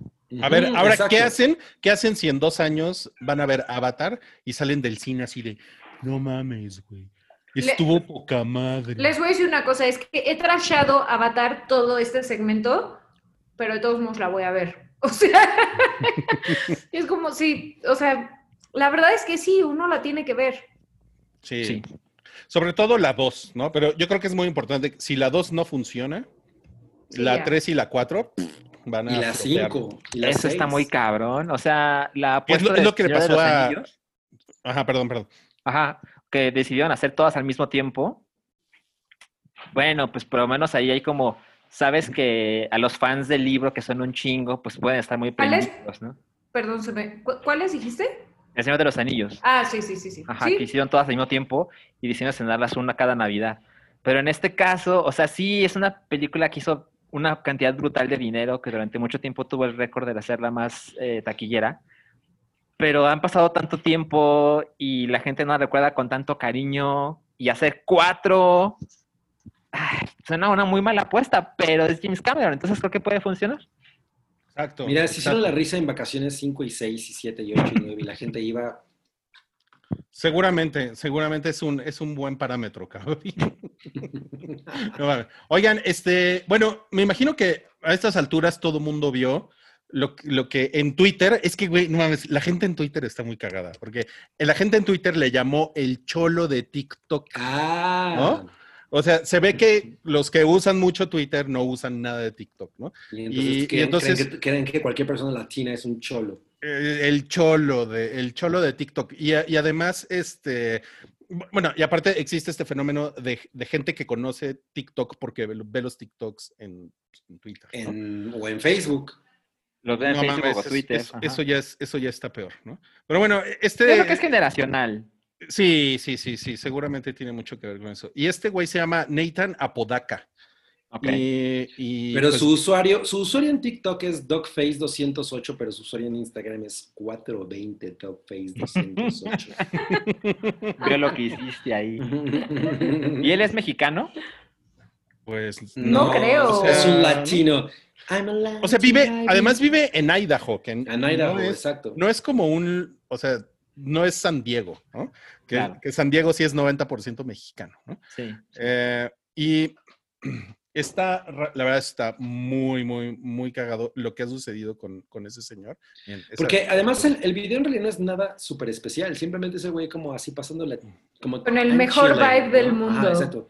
Y escuchando Dreams de Fleetwood Mac, que pues es una canción que tiene como todo el flow. Y entonces el güey vive en una RV, que son estas campers, Ajá. Sin agua. En la casa de su hermano. Ajá, Enfrente, y, ajá. y Se este- baña en la casa de su hermano. O sea, vive en el patio de su hermano. Sí, sí, sí. Y el güey, es importante que el güey nunca dijo, denme dinero, nada. O sea, simplemente el güey hizo su video chilling out, ¿no? Y, pero se ve que alguien por ahí le dijo, no, güey, pues ábrete un PayPal, ¿no? Y, y le empezaron a, a- a poner dinero. Fue, fue, eh, ¿cómo se llama? Grima, el, ¿cómo era? el de Lord of the Rings. eh, Ajá, el, Worm, worm. sí. eh, Worm Tongue o algo así, ¿no? Ajá, Ah, sí, sí, sí. Y este, y pues juntó. Oscura esa referencia. 10 mil dólares. Oscura referencia. Jun- juntó 10 mil dólares que ya los querrías tú, cabrí, para tu Por baño. supuesto, para comprarme unas nuevas florecitas que mi esposa me trajo aquí. Ahí, ahí están. Ah, Muy bien, cabrí. Muy bien. No, no, no, se veía venir que ibas a hacer una pendejada. No, pues donación para la nueva computadora de Cabri. Y el nuevo micrófono. Yo, yo creo que el video es muy especial. O sea, es la clase de cosas que un ejército de mercadólogos puede imaginar, güey, ¿cómo le hacemos? Y no quedaría igual de chingón. O sea, No. tiene un chingo de magia eso. Y además, hay unos segundos donde parece que el cholo no va a cantar. Y de repente No, pero se es el cholo de TikTok. el cholo de TikTok y es como, no mames, o sea, ¿qué pedo? Lo he visto 30 veces y pues, tiene toda la magia. Tiene, mucha onda porque además la canción se presta perfecto. O sea, lo, que el güey está haciendo y, o sea, es una cosa como de vibra muy cabrona. Mira, ni Tarantino pues- escoge tan chingón las canciones. Bueno, y lo- una cosa que es interesante es cómo, cómo llevó a Dreams, que además yo últimamente he, tom- he retomado mucho a Fleetwood Mac, como en los últimos Ay, sí, ahora, meses. ahora resulta, ¿no? No, yo ya escuchaba Fleetwood Mac antes que el cholo de TikTok. Ni siquiera me importa si me crees o no. Eso es lo de menos para mí. Pero está cabrón cómo, cómo les ha aumentado la- los streamings y las ventas. O sea, por ejemplo, en el caso de eh, Spotify aumentó un ci- 127% las escuchas. órale. ¿De Fleetwood Mac? Ajá. De- no, pero de, de Dreams. No de Fleetwood Ah. Mac en general, sino de la canción. Claro. Eh, en el caso de Apple, 221%. No mames. O sea, 221 es un chingo. Y Shazam aumentó un 1137%. Que mínimo las le búsquedas. manden una canasta. Él, él está esperando. Fleetwood Mac lo, lo- creo que lo retuiteó o lo reposteó en alguna de las sus Órale. redes, así como de, ah, este güey nos cae bien. Pero pues como que el güey está esperando alguna cosa. El güey ya recibió ofe- ofertas de Food Locker, los de los tiempos. O sea, como para que le hagan su. O sea, como para hacer un comercial ya, ¿no? Así. Es muy probable que eso ocurra. No mames, sí está muy cabrón. Ojalá hecho lo de TikTok eh, escuche el hype, ¿no? En Instagram. Yo, yo voy a hacer una con los cinco latinos, así voy a salir caminando por la calle como escuchando. Quiéreme siempre. Y te van a decir el, el cholo del hype. claro. No mames. Oigan, este, se murió Kino, el creador de Mafalda. Ahora sí. Keynote, ajá. El que hace presentaciones y aparte. Lo mató Mafalda. PowerPoint. Güey, sabes que está cabrón que se murió es el chiste más del- ñoño que he escuchado. O sea, Terrible. Se murió después del aniversario de Mafalda. Eso estuvo cabrón. Eso estuvo cabrón, muy cabrón. Creo que Mafalda es de 1964. Eh, sí, compró 56 años. Ujú. Pues sí hubo Y- muchos comentarios en, en Twitter, ¿no? O sea, sí Twitter se tenía- puso muy bonito, con, o sea, en el sentido de que fue una cosa muy eh, general, ¿no? La apreciación hacia aquí, ¿no? Porque, pues, Mafalda es, un, es, es algo que le ha llegado a, a todo mundo de una u otra manera, ¿no? Y es una crítica muy chida a la sociedad y a la política y, y la incluso los dibujos de Kino a mí me parecen muy bonitos. Eh, tienen un- un- una personalidad muy única, porque todo lo que incluso hizo fuera de Mafalda está bien chingón, a diferencia, por lo menos para mí, de lo que hacía Rius y otros caricaturistas del- de, del- Ujú. de la calaña. Entonces, pues sí está cabrón, porque yo me acuerdo cuando... eh, Mafalda es una de esas cosas en las que Chocomiau y yo, que nos llevamos como 20 años, coincidimos mucho, ¿no? En de, ah, los dos crecimos mucho con Mafalda, eran libritos que mis papás tenían en su librero y yo los agarraba y decía, ay, qué cagado, ¿no? Y, y son cosas que tú de niño entiendes y de grande de pronto dices, no mames, no me he dado cuenta de esto. esto es algo que no- yo no había entendido, lo entendía muy diferente de niño. Entonces, pues creo que esa es mucho la magia que ese güey tenía. Y sí está muy cabrón que, que Kino el, haya el creador de Periquita. haya, haya- haya hecho un personaje femenino en 1964, ¿no? O sea, Sí. Con Sí, tantas opiniones políticas. Además, opiniones políticas, sí. pero además no podemos despreciar a otros grandes personajes como Manolito y Almacén Don Manolo. Que el güey tiene unas ideas de marketing bien chingonas, ¿no?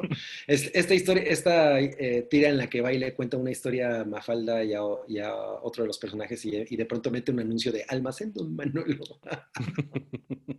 no mames, ¿no? Es maravilloso. Y luego eh, Felipito, que es el güey que está así. El de los dientes. Ajá. Estás igualito a Felipito. Además de esto como que se le sale, ¿no? El GIF de la semana. Cabría siendo un Felipito. El hermanito de Mafalda, Guille. Pero hay un chingo de libros de Kino que no son Mafalda, que también están poca madre. Mm, Yo nunca he leído algo de él que no sea Mafalda. Sí, Sí, tiene no, un chingo de cosas, tiene ¿eh? un chingo de cosas. O sea, como, Ajá. uh, como que era un, era un genio como del, como del humor sin diálogos. O sea, era, era un güey que te podía hacer un, un- un cartón cómico, bueno, ya sabes, cómico, ¿no?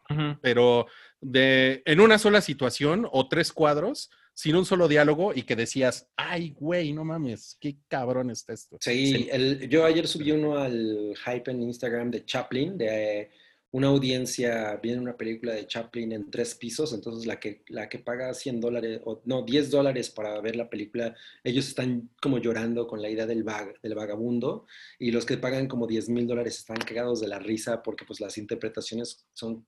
De, de- de lo que están viendo son completamente diferentes dependiendo de cuál es tu entorno y, y tu Mm. situación. O sea, ese güey tenía una manera de, de decir las cosas con muy poco, muy cabrona. O sea, en verdad es una... Y, y no puedo decir "Ah, es una pérdida, porque pues el güey ya tenía ochenta y tantos, ¿no? 88. 88. Ajá, entonces, bueno, pues... No, ya estaba grande, ¿no? Ya estaba grande. Sí, no, no era inesperado, pero aún así era como chingón saber que él todavía estaba vivo y pues de pronto, ¡pum! ¿no? Se, le- se- se- se- se nos fue Kino. Pero, por Sí. ejemplo, eh, o sea, yo, yo, yo creo que sí fue como una pérdida importante para todos los que hablamos español, ¿no? Porque yo creo que si hablas español, conoces a Mafalda.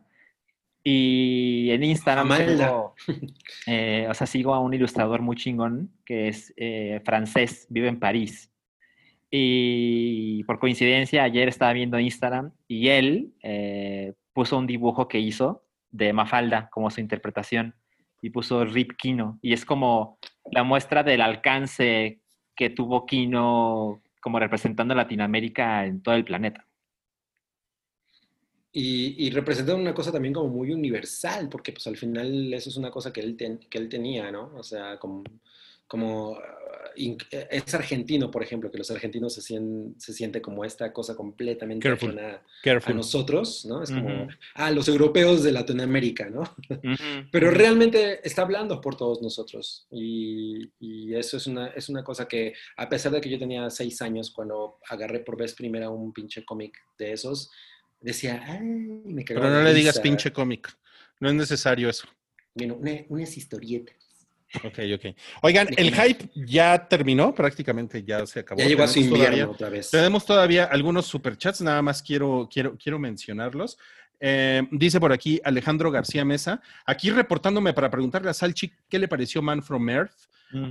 aunque con las vueltas de la pobre Midna lo perdono hasta el próximo jueves. Sí, te la debo porque Mm, de lunes a hoy eh, mi vida ha sido caótica, pero, pero yo creo que la próxima semana sí, sí la voy a poder platicar. Muchas gracias, Alejandro. Sí, la próxima semana ya tenemos el compromiso de la salchicha de decirte si estuvo salchida o salchafa, Man from Earth. Y dice Airful, qué chingón que los alcancé. Les dejo un dinerito. Muchas gracias. Gracias. Uh, Hugo Irineo también nos deja algo en una moneda que es SGD. No sé qué sea eso. Eh, A ver, déjale googleo. Pero pues, a ver, SGD. SGD. Y dice, gracias por mejorar mis días. Feliz aniversario. Muchas gracias, Hugo. mm. Eh, Esos después Muchas son los dólares de Singapur. los dólares de Singapur. No, pues no mames, ya nos dejaste como 50 mil pesos. Este, Oscar Martínez dice, buenas noches, de casualidad, ¿alguien miró el video de Lady Gaga 911 y sus referencias a algunas películas? Yo vi, Yo te la en, debo. vi en Twitter referencias a Jodorowsky, pero no he visto Sí, el video. porque hubo mucha conversación sobre eso. Y eh, a mí me parecieron un poco forzadas. Nada más de escuchar Jodorowsky, o sea, referencias de Lady Gaga a Jodorowsky, no, ya. Por ejemplo, Marilyn Manson referenciaba mucho a Jodorowsky en los 90. O sea, no, no es como algo... Bueno, no, eh, no, no hay comparación, pero eh, está cagado que le diga referencia a Jodorowsky, que al final haya de nuevo toda una generación que conozca a Jodorowsky, la parte chida de Jodorowsky, y Pinche ver un video de Lady Pinche viejo loco. Pues, todos Yo creo que lo considera un halago, ¿no? Lo que le acabas de decir. Exacto, Sí, yo creo que sí. Todos, todos tenemos de loco un poco. Y psicomago. Bueno, eh, Ruler, Mag- Ruler Magnamara, qué buen, qué buen user. Eh, Nos dejó un dinerito, gracias, Gracias. sin ningún comentario. Cloud dice, quiero un mucho amor de mi mejor amigo. Mi mejor amigo, Morty. No, güey, un mucho amor. Ah, ¿Qué- ok. Momento Cabrín, mucho incómodo. amor. Oh, ah, eh, ah, ok, ok. ¿Qué que no había eres, cabrón? Perdóname. Reciban de mí hoy, mañana y siempre mucha paz. Pero sobre todo. Ay, el, el sponsorship de la fina. Amor. No porque, o sea, siempre lo, lo customizas al momento. Eso es muy. Ah, es que Cabri se reinventa. Sí, está muy cabrón. Dice Osby Jacob, dice un saludo para la Carilinda de Moblina y un dinerito Ay. para la rehabilitación de Midna. Gracias, muchas Qué gracias. chingón. Me imagino a no Mm, Con sus muletas. Como Tienes Mick que Jagger saliendo de compartirnos la foto. Les voy a Sí, pasar ¿eh? la foto. Sí. Queremos, queremos foto. Como Este, Kid Richards. Aleph Ramos dice, para un juguetito de Midna, ¿y por qué la sonrisa? Y porque la sonrisa de Mobley hace que uno olvide hasta dónde deja las llaves de la casa. ¡Ay! ¡Qué bárbaro! No, pues encuéntralas, amigo, porque no vas a poder entrar. porque tu mujer te va a cerrar la puerta después de lo que acabas de comunicar. Y también tenemos algo en el superchat de Abraham Acevedo, quien misteriosamente se, se aparece de repente por aquí en el, en el superchat de A ver. deja algo. Ajá. Abraham Acevedo. Ándale. Sí, No, mira pues, nomás. muchas gracias. Muchas gracias a Abraham Acevedo por dejar ese dinerito por ahí. De pura casualidad eres algo de Alan Acevedo. Imagínate. Eso lo van a descubrir en el episodio 349 del Hype. Y antes de despedirnos, nada más quiero saber cuál es su opinión de la nueva Lady, Le- Lady D o Lady Di, como ustedes le quieran decir. Lady Di. Es Lady Lady No, Di. Lady. Di, quien le diga Lady Di, no manchen, ya. Mira, hay una, can- hay una canción de Depeche Mode que habla sobre ella y se- dice Lady Di is wearing a new dress. Entonces, Lady Di. Ok. Pero ¿es Gillian, Ander- ¿es Gillian Anderson? O, eh, ah, no, Gillian Anderson es Margaret Thatcher. Sí, claro. Perdón. Estás bien pendejo. Miren, este, yo creo que esta, esta Lady D, ma- más bien parece el biopic de Jodie Foster. De Jodie Foster, sí. es- Güey, 100%, 100%. Pero la verdad, yo sí espero con muchas ansias la nueva temporada de The Crown, así que O sea, bien. te, te has echado todas las temporadas de The Crown. sí, sí. O sea, están entretenidas, me gustan. Pues Muy no bien. se ve mal, ¿no? O sea, yo sí entiendo que no tiene, se ve mucho más J.D. Fosteresca que Lady Diesca, Lady Diesca, pero pues me gusta más Margaret Thatcher. A ver, ¿tú, tú quieres hablar parece huevo de más- Margaret Thatcher. Es algo generacional. No, chingón. La, dama de hierro. Oye, pues tiene, tiene una mirada pícara, ¿no? ¿Tú crees que, que Margaret Thatcher le hubiera ganado a Iron Man porque pues era la dama de hierro? No, cabrilla. Detente, detente. Bueno, muchas gracias amigos, muchas gracias por conectarse el día de hoy. Eh, todavía no subimos cuál va a ser el line-up del mes. Vamos a subir el calendario de cuáles son los podcasts que tenemos para octubre. Vamos a estrenar un nuevo podcast que se llama Rusty Mosty, ¿cierto? Que es con Cabri. O sea, es Rusty Mosty porque es Rusty de que está como De oxidado, oxidadito, Exacto. pero es Mosty porque lo porque tiene- es a huevo. Es como oxidaditas que tienes que ver a huevo. Es películas viejas, ojos nuevos. Y ese podcast va a ser, eh, va a ser hecho, va a ser realizado cada semana, por lo menos durante su primera temporada, por Cabri y su señora Chocomiau. Ajá. Entonces, Exacto, porque Chocomiao es una eh, millennial con alma vieja. O sea, es la millennial menos millennial. Es la que Millennial. nunca contesta WhatsApp, le male madres Instagram, nunca, o sea, nada. Pero además le pones una película vieja y ella es así como, ah, ¿no? Le encanta. Su película favorita es Once Upon a Time in the West. Entonces, Mientras tanto, Cabri haciendo videos en TikTok. De, de- de- de Blackpink. Escuchando K-pop. Sí, güey. Y tú eres un, cachamos. tú eres un Gen, Gen Xer con Gen X. alma centennial. Ah, Exacto, entonces, la- y la idea es hablar de cine viejo mientras nos echamos una botella de vino.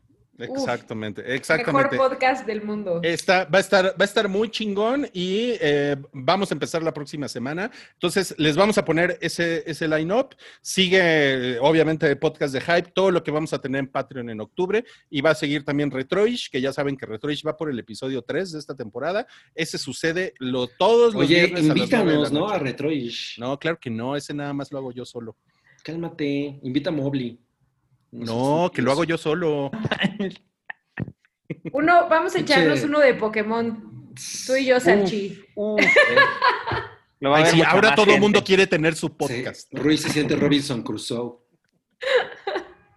Ok, bueno, ya, esos fueron los avisos parroquiales. Muchas gracias, amigos. Y nos vemos la próxima semana en el episodio 349 del Hype, ¿ok? Bien. Gracias. Gracias, Mowgli. Sí, Gracias, Mobley. Gracias, Muchas Mowgli. gracias a ustedes Gracias, por Mobley, invitarme. pero no, Eres pero un no amor. Mowgli. Un gusto. También me pueden decir Mowgli, está bien. Aplauso a Nicole Kidman. Aplauso a Nicole Kidman. Gracias. Eso Los fue un queremos. éxito. Adiós. Bye. Maigón. Tu apoyo es necesario y muy agradecido. Aceptamos donativos para seguir produciendo nuestro blog y podcast desde patreon.com diagonal el hype.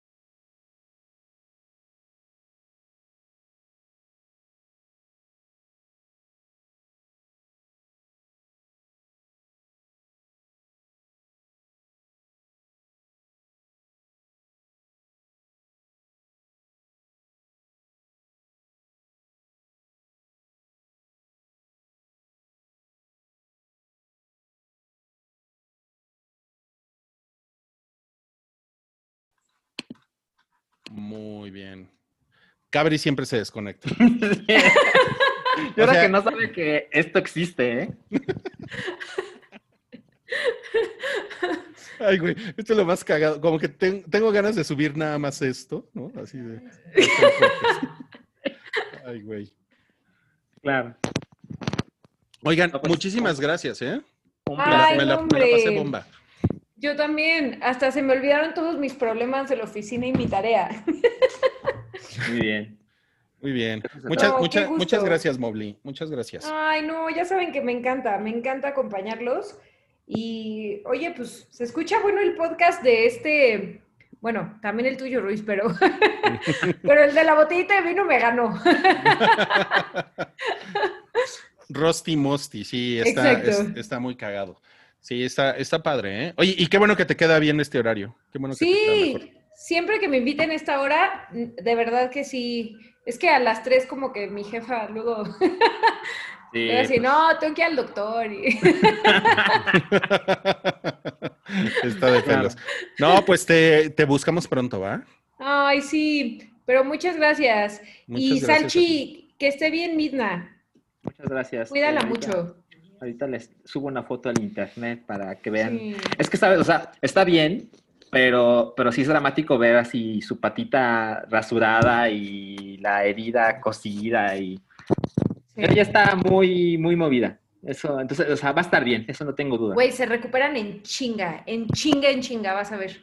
Y pues tiene seis meses de edad, o sea, O sea, en una semana se va a romper la otra pata, No, no. de tan rápido que se recupera. no, ya, no va a salir de, la, de su transportadora nunca. Mm, Pobrecita. Y pobrecita, pero está bien, ahorita le subo una foto. Pues Ay. bueno, pues muchas gracias. Muchas gracias, amigos.